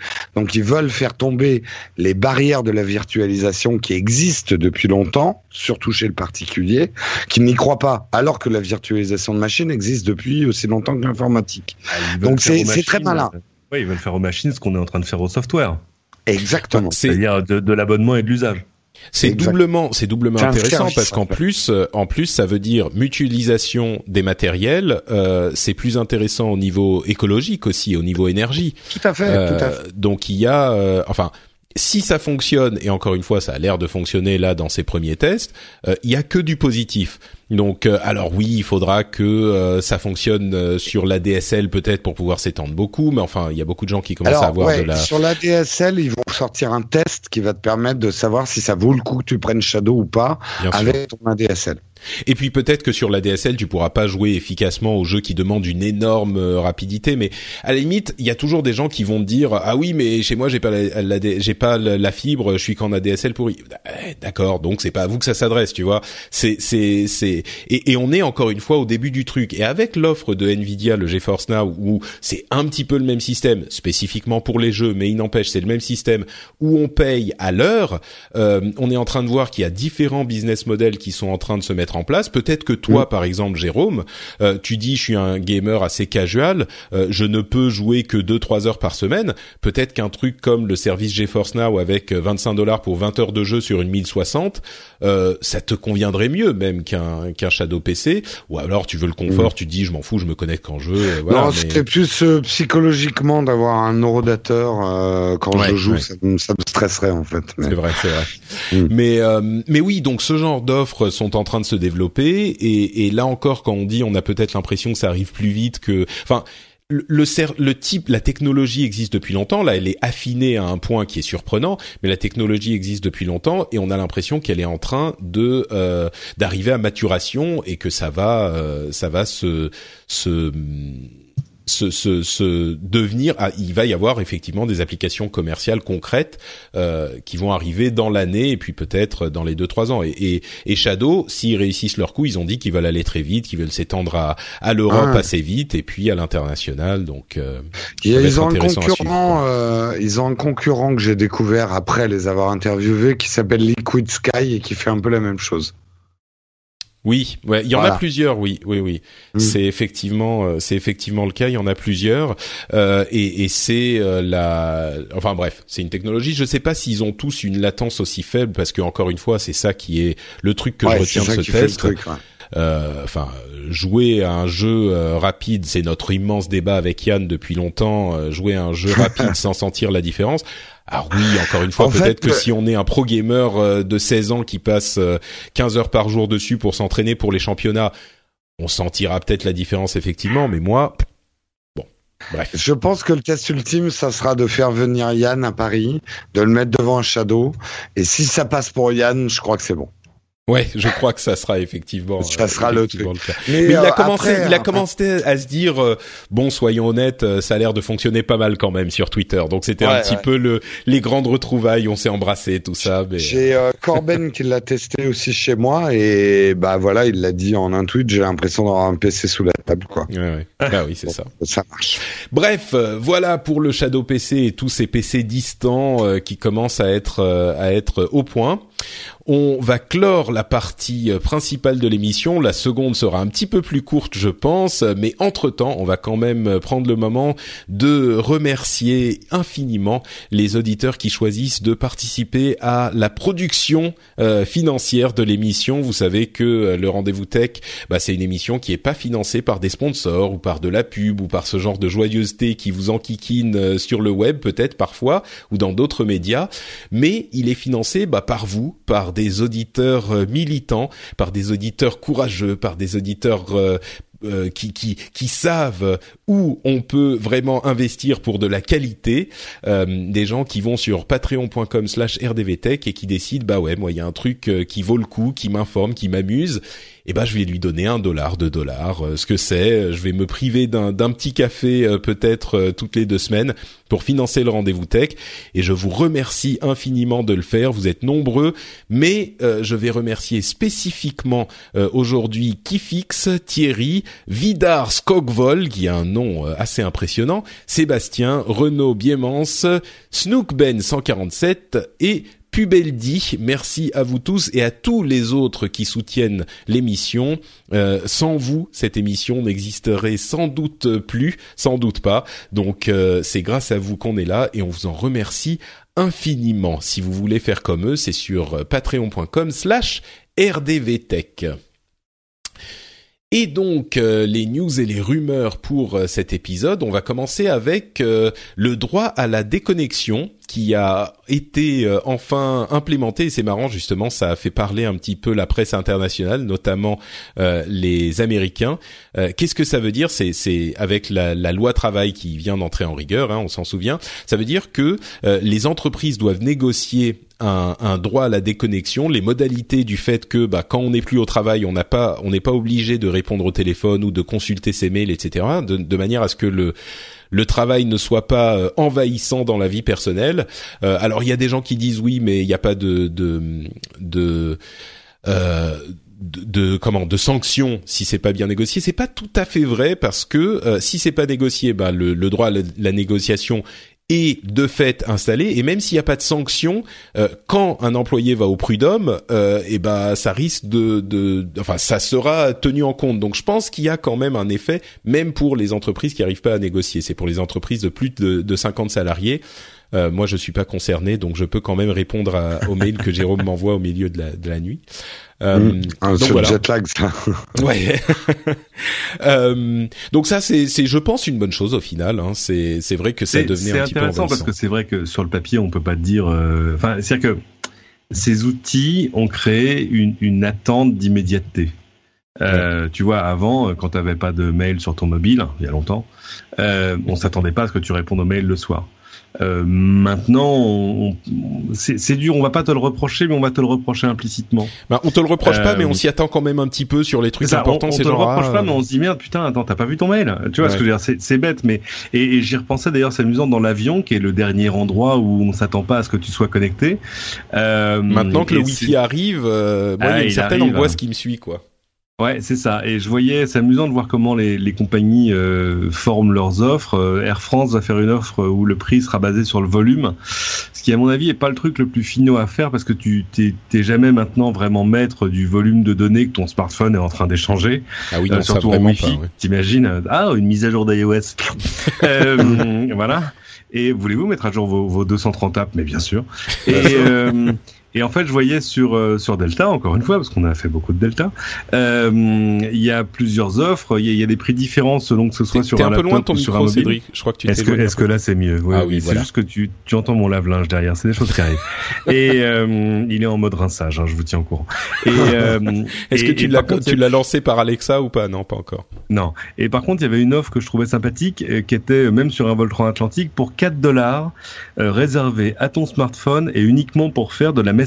Alors au sens large, hein, tu peux faire du iMessage, du WhatsApp, du Messenger, du machin et du mail. Et, euh, et c'était pas mal parce que je me disais c'était juste assez. Plus c'était trop, j'ai pas, pas envie de passer tout mon vol sur Facebook parce qu'une fois que t'as dit, eh regardez, je suis dans les airs, bah voilà, ça y est, c'est bon, c'était pas la peine. Tu, ça, ah, il y a le plateau, il y a le plateau repas à partager quand même. Euh. Ah oui, ah. sur Instagram, sur, ah, sur, Delta en écho, pas trop hein, en fait. Ah oui, hein. non, franchement, c'est une histoire courte, hein, c'est bien. Et euh, donc, mais, mais c'est intéressant parce que je me disais tiens, c'est le dernier endroit où on se dit ah non, il est en avion, c'est pas la peine. Enfin, je, euh, on va pas s'attendre à ce qu'il réponde. Et, et j'envoyais des messages à des gens qui me disaient ah Mila, t'es dans les airs, t'es en train de m'écrire. Et je me suis, je me disais, on est en train de, voilà, on est en train de casser le dernier mur. Et, euh, et ce mur-là, il existait avant, au moment où tu quittais le bureau. Bah maintenant, ça évidemment, c'est terminé. Et donc, c'est pour ça, je crois que pas mal. des règles pour dire attendez, il est pas au bureau, on n'est pas dans ses heures de travail, il a le droit à une life.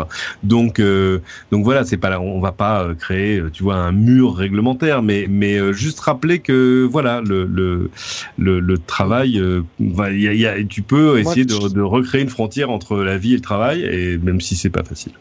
Moi, je pense que c'est vachement important, notamment pour des cadres dans des grandes entreprises, enfin pas forcément des cadres, mais où il y a une pression, et moi je le sais hein, par des amis, il y a une pression immense, parce que euh, tu as le PDG qui va envoyer, à croire qu'il le fait exprès, quoi, le mail à 2 heures du matin, et donc tout le monde est stressé de bien le lire, parce qu'il va en parler dans la réunion du lendemain matin, et ça crée une, une espèce d'un effet d'entraînement. En gros, euh, si t'étais pas réveillé à 2 heures du matin pour lire le truc, t'es moins bon, t'es moins jeune, t'es moins performant. Tu sais, et, je crois ça crée un stress dans ces entreprises. Et comme tu le dis, au niveau prud'homal, quelqu'un qui serait viré parce que euh, il est plus assez compétent ou je sais pas quoi, peut dire attendez, euh, non, c'est simplement je lis pas les mails à deux entre 2 heures et 4 heures du matin, quoi. Je dors mmh. un peu. Je crois euh, que sur ce genre de personnes, je suis pas certain que ça va changer énormément. Moi, je pense que sur des gens à un niveau un peu plus bas, euh, où euh, effectivement euh, t'as pas le salaire qui va avec euh, l'exigence de machin tout le temps et pourtant ouais, tu, ouais, oui mais, mais bon, je suis d'accord. Peut-être pas sur les cadres sup. ouais, c'est ça. Quand t'es quand t'es payé, euh, je ne sais combien de, de dizaines de milliers par mois. Tu dois être réveillé à 2 heures du matin. C'est ça. On peut se dire que euh, on te paye pour quelque chose. Quoi. Tu fais ton choix dans ta vie, mais mais je crois qu'il y a des gens qui sont euh, des des. Enfin bref, il y a, y a quand même beaucoup de burn-out, il y a beaucoup de trucs, et c'est vrai que c'est bien de remettre. Et c'était marrant de voir que toute la presse anglo-saxonne en a parlé, toute. Et, et, tout en disant d'ailleurs, bah, tout en disant, c'est c'est intrigant et c'est c'était assez euh, neutre. Euh, mais c'était quand même genre plutôt bienveillant. C'était genre voilà, les travailleurs français ont gagné le droit de euh, ne pas être connectés tout le temps parce qu'on sent qu'il y a une gêne qui est qui est ressentie partout dans le monde. C'est pas uniquement en France. Sauf que nous, euh, voilà, tradition peut-être un petit peu plus de gauche, on, on, fait quelque chose, quoi. Donc, je pense que les, les, les, Japonais et les Coréens, ils ont résolu le problème autrement. Eux, ils restent au bureau, en fait. voilà, oui, c'est ça. Oui, c'est vrai. Mais tu sais que même au Japon, ça commence. Hein, euh, au niveau sociétal, il y a des films, il y a des trucs. C'est un sujet de société. Euh, le, le, le travail, le kuroshi, la mort par euh, par trop de travail, etc. Ah, bon, oui. ça change lentement, quoi. Mais les, les pères qui restent avec leurs enfants, tu vois, qui sont des bons pères, ça, ça, ça, ça commence à changer. Bref. Ça, ça existe au cinéma pour l'instant. Ouais, pour le moment. Non, non, c'est pas vrai. Quand j'étais à Kyoto, il y avait des papas qui euh, prenaient, qui prenaient leur fils pendant, même pendant la semaine, tu vois, c'était fou. C'était ouais, de, de, dangereux bobos. euh, la CJUE a rejeté la conversation généralisée des données de connexion. En gros, c'est euh, l'espionnage, la, la, la, surveillance de masse. La conservation. Oui. C'est dit la conversation. Je ne comprenais ah, pas. Ah, pardon. Excuse-moi. Pardon, pardon. La conservation, effectivement, il se fait tard. Euh, la la conservation des données, euh, en fait, c'est un petit peu ciblé, c'est-à-dire qu'on peut pas faire de la surveillance de masse sans distinction. Il faut cibler un petit peu plus, euh, et ça pourrait mettre en danger les euh, lois dont on a parlé en, en Angleterre la fameuse le fameux euh, Snoopers Charter. Donc voilà, c'est remonté ce, ce, la, la, le, le euh, le CJUE a la CJUE, c'est la Cour de justice de l'Union européenne, a statué sur ça et ça risque de bon pour les, les Anglais euh, ça sera peut-être pas forcément un problème avec leur Brexit mais euh, à terme en Europe euh, il y a une, une, question qui se pose sur la surveillance de masse. Toujours au niveau européen Galileo est entré en action euh, il y a quelques semaines, c'est l'alternative au GPS. Vous savez, c'est notre système de positionnement euh, satellite mhm. qui est encore plus précis que le GPS.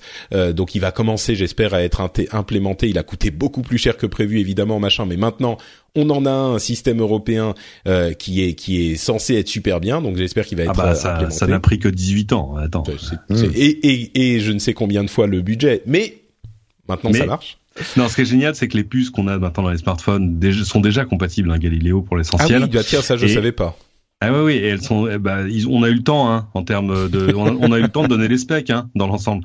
Et, euh, et vu qu'elles sont déjà compatibles GPS et GLONASS, hein, le système russe, elles font les trois en même temps. Donc de toute façon, ça va améliorer le positionnement de tout le monde. Parfait. c'est cool ça. Mm. Euh, une autre amélioration au niveau des données, c'est que la RATP a enfin passé ses données temps réel en open data. Ce que ça veut dire, c'est que les développeurs vont pouvoir avoir accès. Alors c'est gratuit jusqu'à, je crois, 50 millions de requêtes par mois, un truc comme ça. Ou euh, enfin, il y a une limite, mais euh, les, les, développeurs donc vont pouvoir utiliser ce flux de données euh, pour vous dire, euh, faire des apps où bah, le, le, bus arrive, là le métro il arrive bientôt à tel endroit. Enfin, c'est c'était la, la fameuse histoire avec peur euh, Exactement. Et, une autre euh, appli dont le nom m'échappe, qui était une sorte de Waze euh, des transports et qui jusque-là s'appuyait sur bah, sur les smartphones de ses usagers, comme Waze d'ailleurs, pour dire tu es dans le bus 43, ah très bien, ok, ah tu es descendu, ok. Et mais ce qui est intéressant, c'est que par exemple, ça y est, Google Maps va pouvoir te donner des alternatives en temps réel en te disant non, prends plutôt la voiture ou non non c'est bon, regarde le bus 62 passe en bas de chez toi. Ouais, exactement. Donc euh, te dire euh, quand tu dois descendre de chez toi exactement euh, pour attraper le bus quand il pleut et qu'il fait froid, machin. Enfin, ce genre de trucs. moi, c'est des trucs que j'avais au Japon il y a, je plaisante pas, hein, il y a plus de 15 ah ans. Donc, pardon? Hyperdia. Ah, je me souviens plus du nom euh, spécifiquement, mais moi, le nom du, du, site et de l'application qui te donne, qui, qui, est, qui est multimodal, qui te dit tu vas à Kyoto à telle station, alors prends plutôt l'avion. Ah non non, attends, prends plutôt le train. Ah tu pars 20 minutes plus tard, alors prends le bus qui t'emmène au truc, qui va au train. Enfin, incroyable. Ça fait, alors, là, c'est pas, juste un trans. Ah c'est génial. Non mais moi c'était, je te dis, c'était il y a plus de 15 ans. Il y avait pas d'app. Moi c'était le iMode de Docomo. Donc, euh, tu vois, c'était quand même ah, une autre époque. Oui, oui, c'était les petits écrans type écran de Nokia avec euh, les bus que tu voyais modélisés en 8 bits euh, monochrome. C'était c'était incroyable. le ah oui Yahoo ça y est va changer de nom parce que vous savez il y a ce River spin-off où ils vendent Yahoo à Verizon qui finalement va effectivement le racheter a priori même s'il y a eu des questions avec les problèmes de sécurité de Yahoo qui a leaké des machins bref Yahoo, le, le, vrai Yahoo qui ne fera plus le business de Yahoo qui est vendu à Verizon va s'appeler Altbaba. Non, pardon, Altaba. Altaba, c'est euh, Alternate Alibaba. Altbaba, c'était vraiment pas terrible. Oui, non, et Altaba, c'est pas incroyable. C'est pas terrible quand même. Hein. Non, en gros, c'est ce qui reste de Yahoo et qui est pas vendu à Verizon qui va être renommé. C'est ça. En fait, c'est euh, la participation d'Alibaba, machin. Enfin bref, euh, c'est et bon. Marissa Mayer va a priori partir. Euh, Marissa Mayer va a priori partir, donc. Bon, voilà, l'aventure Yahoo se termine un peu. les Yahoo va ah être bah, fondu dans Verizon. Le tabac, c'est pas bon pour la santé. Hein. bon, une autre aventure qui se qui se termine, c'est celle de Cyanogen. Vous savez que Cyanogen était un, un mode d'Android, enfin un fork d'Android euh, qui a qui a essayé de devenir un OS à part entière. C'était une belle aventure, mais qui malheureusement n'a pas euh, eu une fin heureuse. Euh, et F4 FIA sur le Reddit du rendez-vous tech qui est toujours disponible nous signale que quand même euh, le fork en question survit dans euh, OS, qui est donc un OS Android qui est basé sur Cyanogen Mode. Donc même si la société, le, le euh, fork lui-même Android disparaît en tant qu'entité, il y a quand même Lineage OS qui revient finalement aux sources de ce qui était Cyanogen, c'est-à-dire un fork d'Android euh, qui essaye d'avoir ses spécificités. Donc euh, voilà, c'est un peu une boucle qui se boucle avec Cyanogen, avec un passage par la tentative commerciale, malheureusement pas soldée par un succès, mais quand même ils ont eu le mérite d'essayer, on va dire. Et puis enfin, euh, un petit côté par euh, Apple, euh, Synaptic a annoncé enfin un, un, un, lecteur optique de, de, de, de, ah, j'en perds mes mots, d'empreinte digitale qui marche sous le vert du téléphone. Et c'est marrant parce qu'on parle de euh, téléphone euh, pas que Apple d'ailleurs mais qui aurait un lecteur d'empreinte digitale sous le verre et donc qui se débarrasserait d'un lecteur spécifique ou d'un bouton home euh, depuis maintenant deux ans peut-être. Et en fait on se rend compte qu'il n'y avait pas vraiment de matériel qui pouvait le faire. Mais il y a quelques semaines ça y est c'est enfin annoncé. Bon on se doutait que ça arrivait hein, c'était en recherche. Mais mais c'est marrant de voir qu'on fantasmait sur ces téléphones alors que le produit n'existait pas encore encore. Euh, une petite note sur les AirPods, euh, vous savez les écouteurs sans fil de euh, d'Apple que je teste depuis, enfin que j'ai acheté il y a quelques semaines et que je teste depuis quelques semaines. Et franchement, je suis hyper hyper satisfait du produit.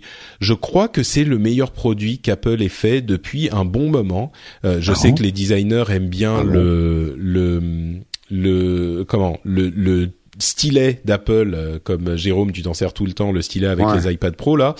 Euh, je crois qu'on est on est un petit peu tellement obnubilé par les téléphones et les tablettes que on n'a pas vu du côté des accessoires. Et franchement les AirPods alors ils ont les inconvénients des AirPods machin mais le fait de pas avoir de câble du tout hein, d'avoir des trucs uniquement sur les, les oreilles ça libère énormément. Et puis la manière dont ça fonctionne avec le la boîte de recharge c'est un génie de, de, design quoi. Vraiment, c'est hyper bien pensé, hyper malin, ça fonctionne super bien. Euh, je pensais pas, moi j'étais assez sceptique, je les ai achetés pour tester et en fait je m'en sers vraiment euh, sans arrêt et c'est devenu mes écouteurs euh, principaux.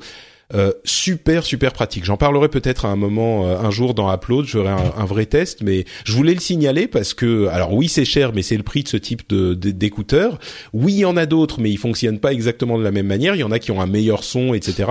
Mais encore une fois cette petite boîte de recharge euh, qui fait énormément de choses est super maligne et moi je suis hyper satisfait et je pensais pas quoi.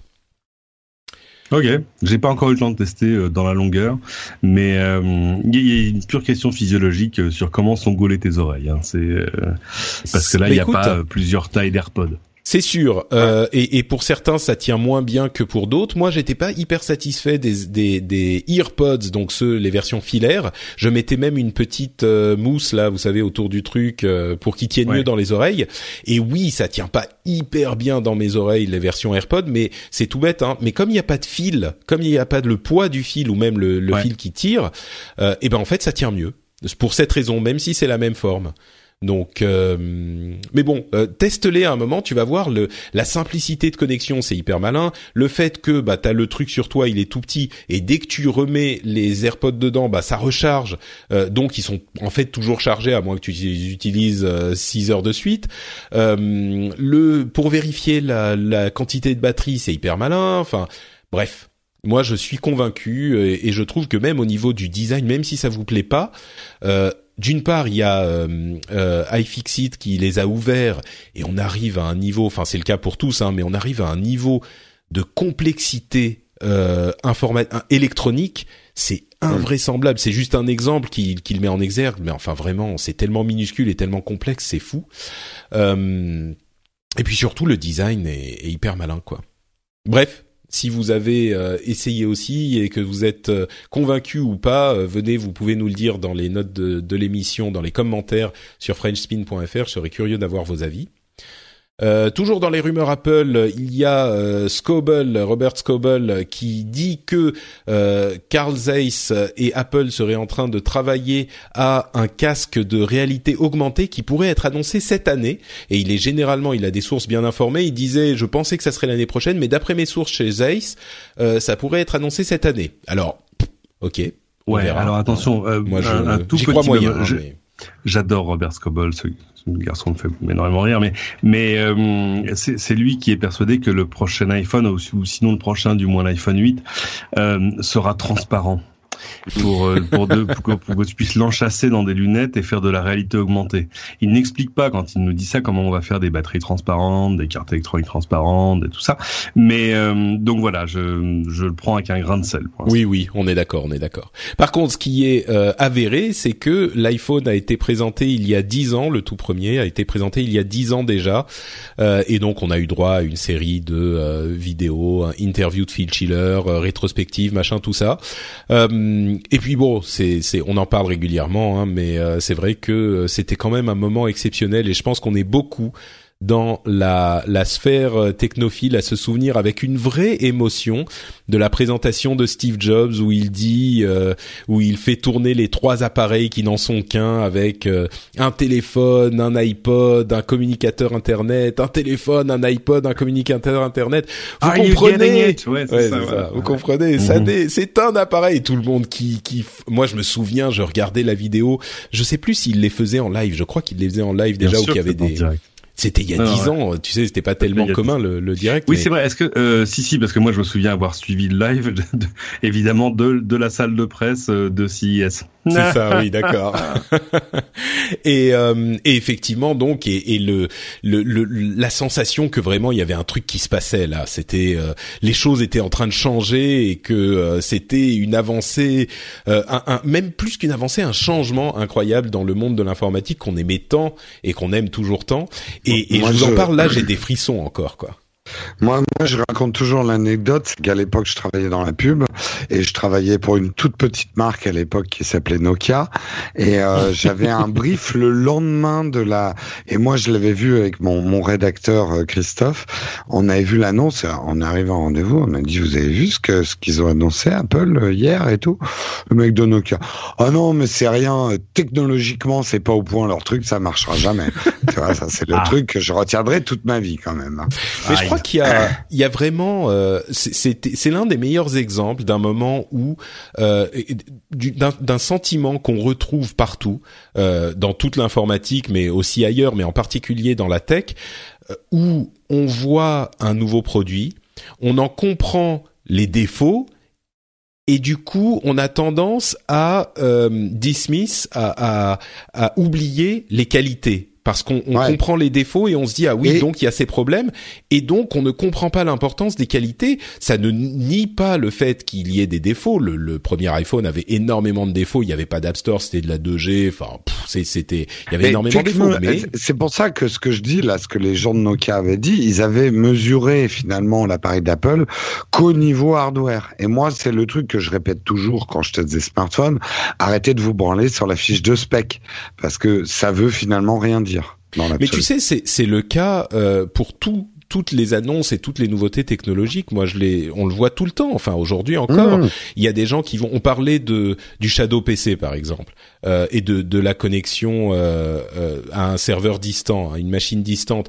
Il y a plein de gens qui vont voir ça et qui ne vont en comprendre que les défauts.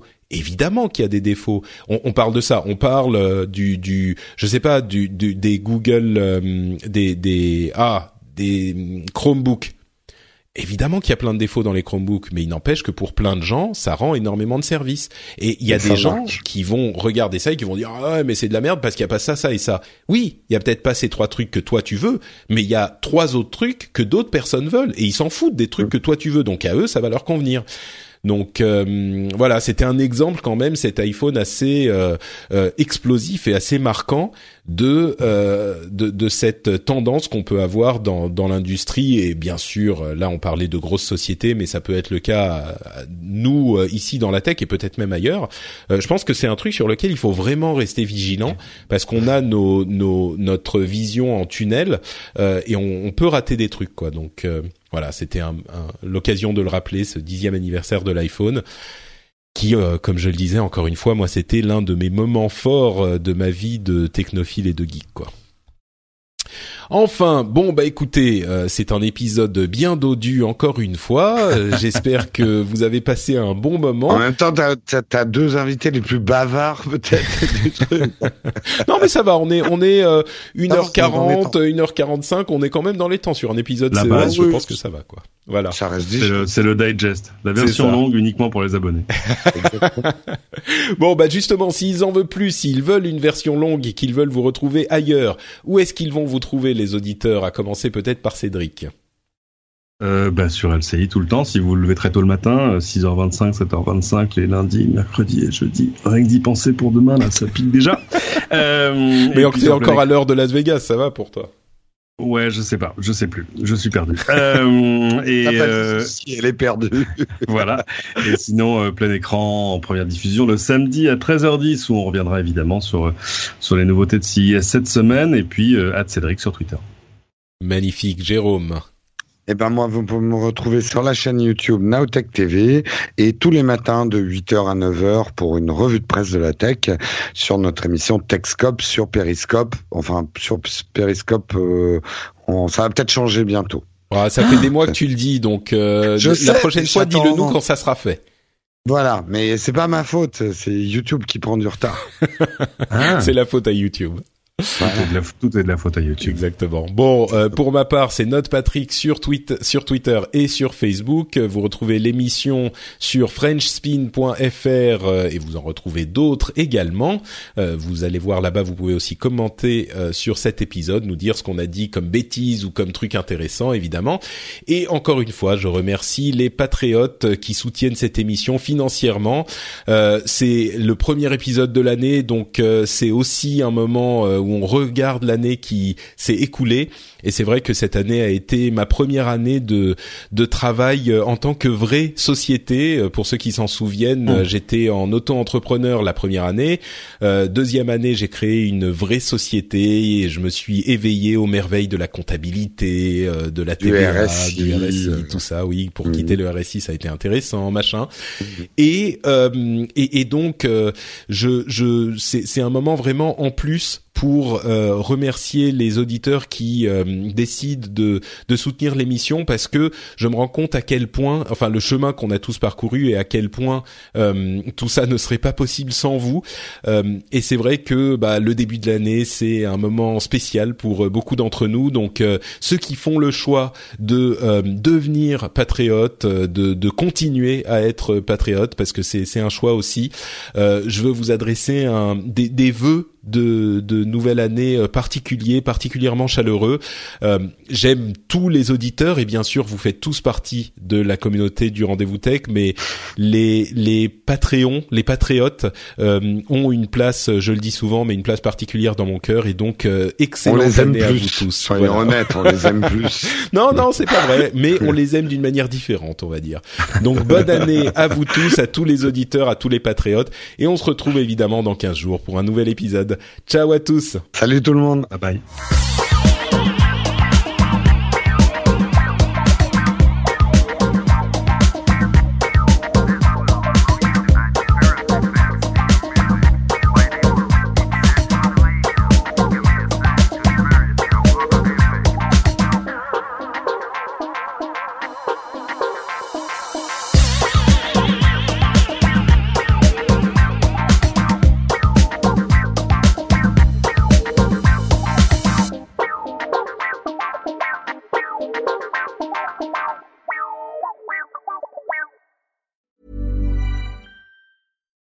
Deserves the best, and there's no better place to shop for Mother's Day than Whole Foods Market. They're your destination for unbeatable savings, from premium gifts to show-stopping flowers and irresistible desserts. Start by saving 33% with Prime on all body care and candles. Then get a 15-stem bunch of tulips for just $9.99 each with Prime. Round out Mom's menu with festive rosé, irresistible berry chantilly cake, and more special treats. Come celebrate Mother's Day at Whole Foods Market. Hey, it's Danny Pellegrino from Everything Iconic. Ready to upgrade your style game without blowing your budget? Check out Quince. They've got all the good stuff shirts and polos, activewear, and fine leather goods, all at 50 to 80% less than other high end brands. And the best part? They're all about safe, ethical, and responsible manufacturing. Get that luxury vibe without the luxury price tag. Hit up quince.com slash upgrade for free shipping and 365 day returns on your next order. That's quince.com slash upgrade.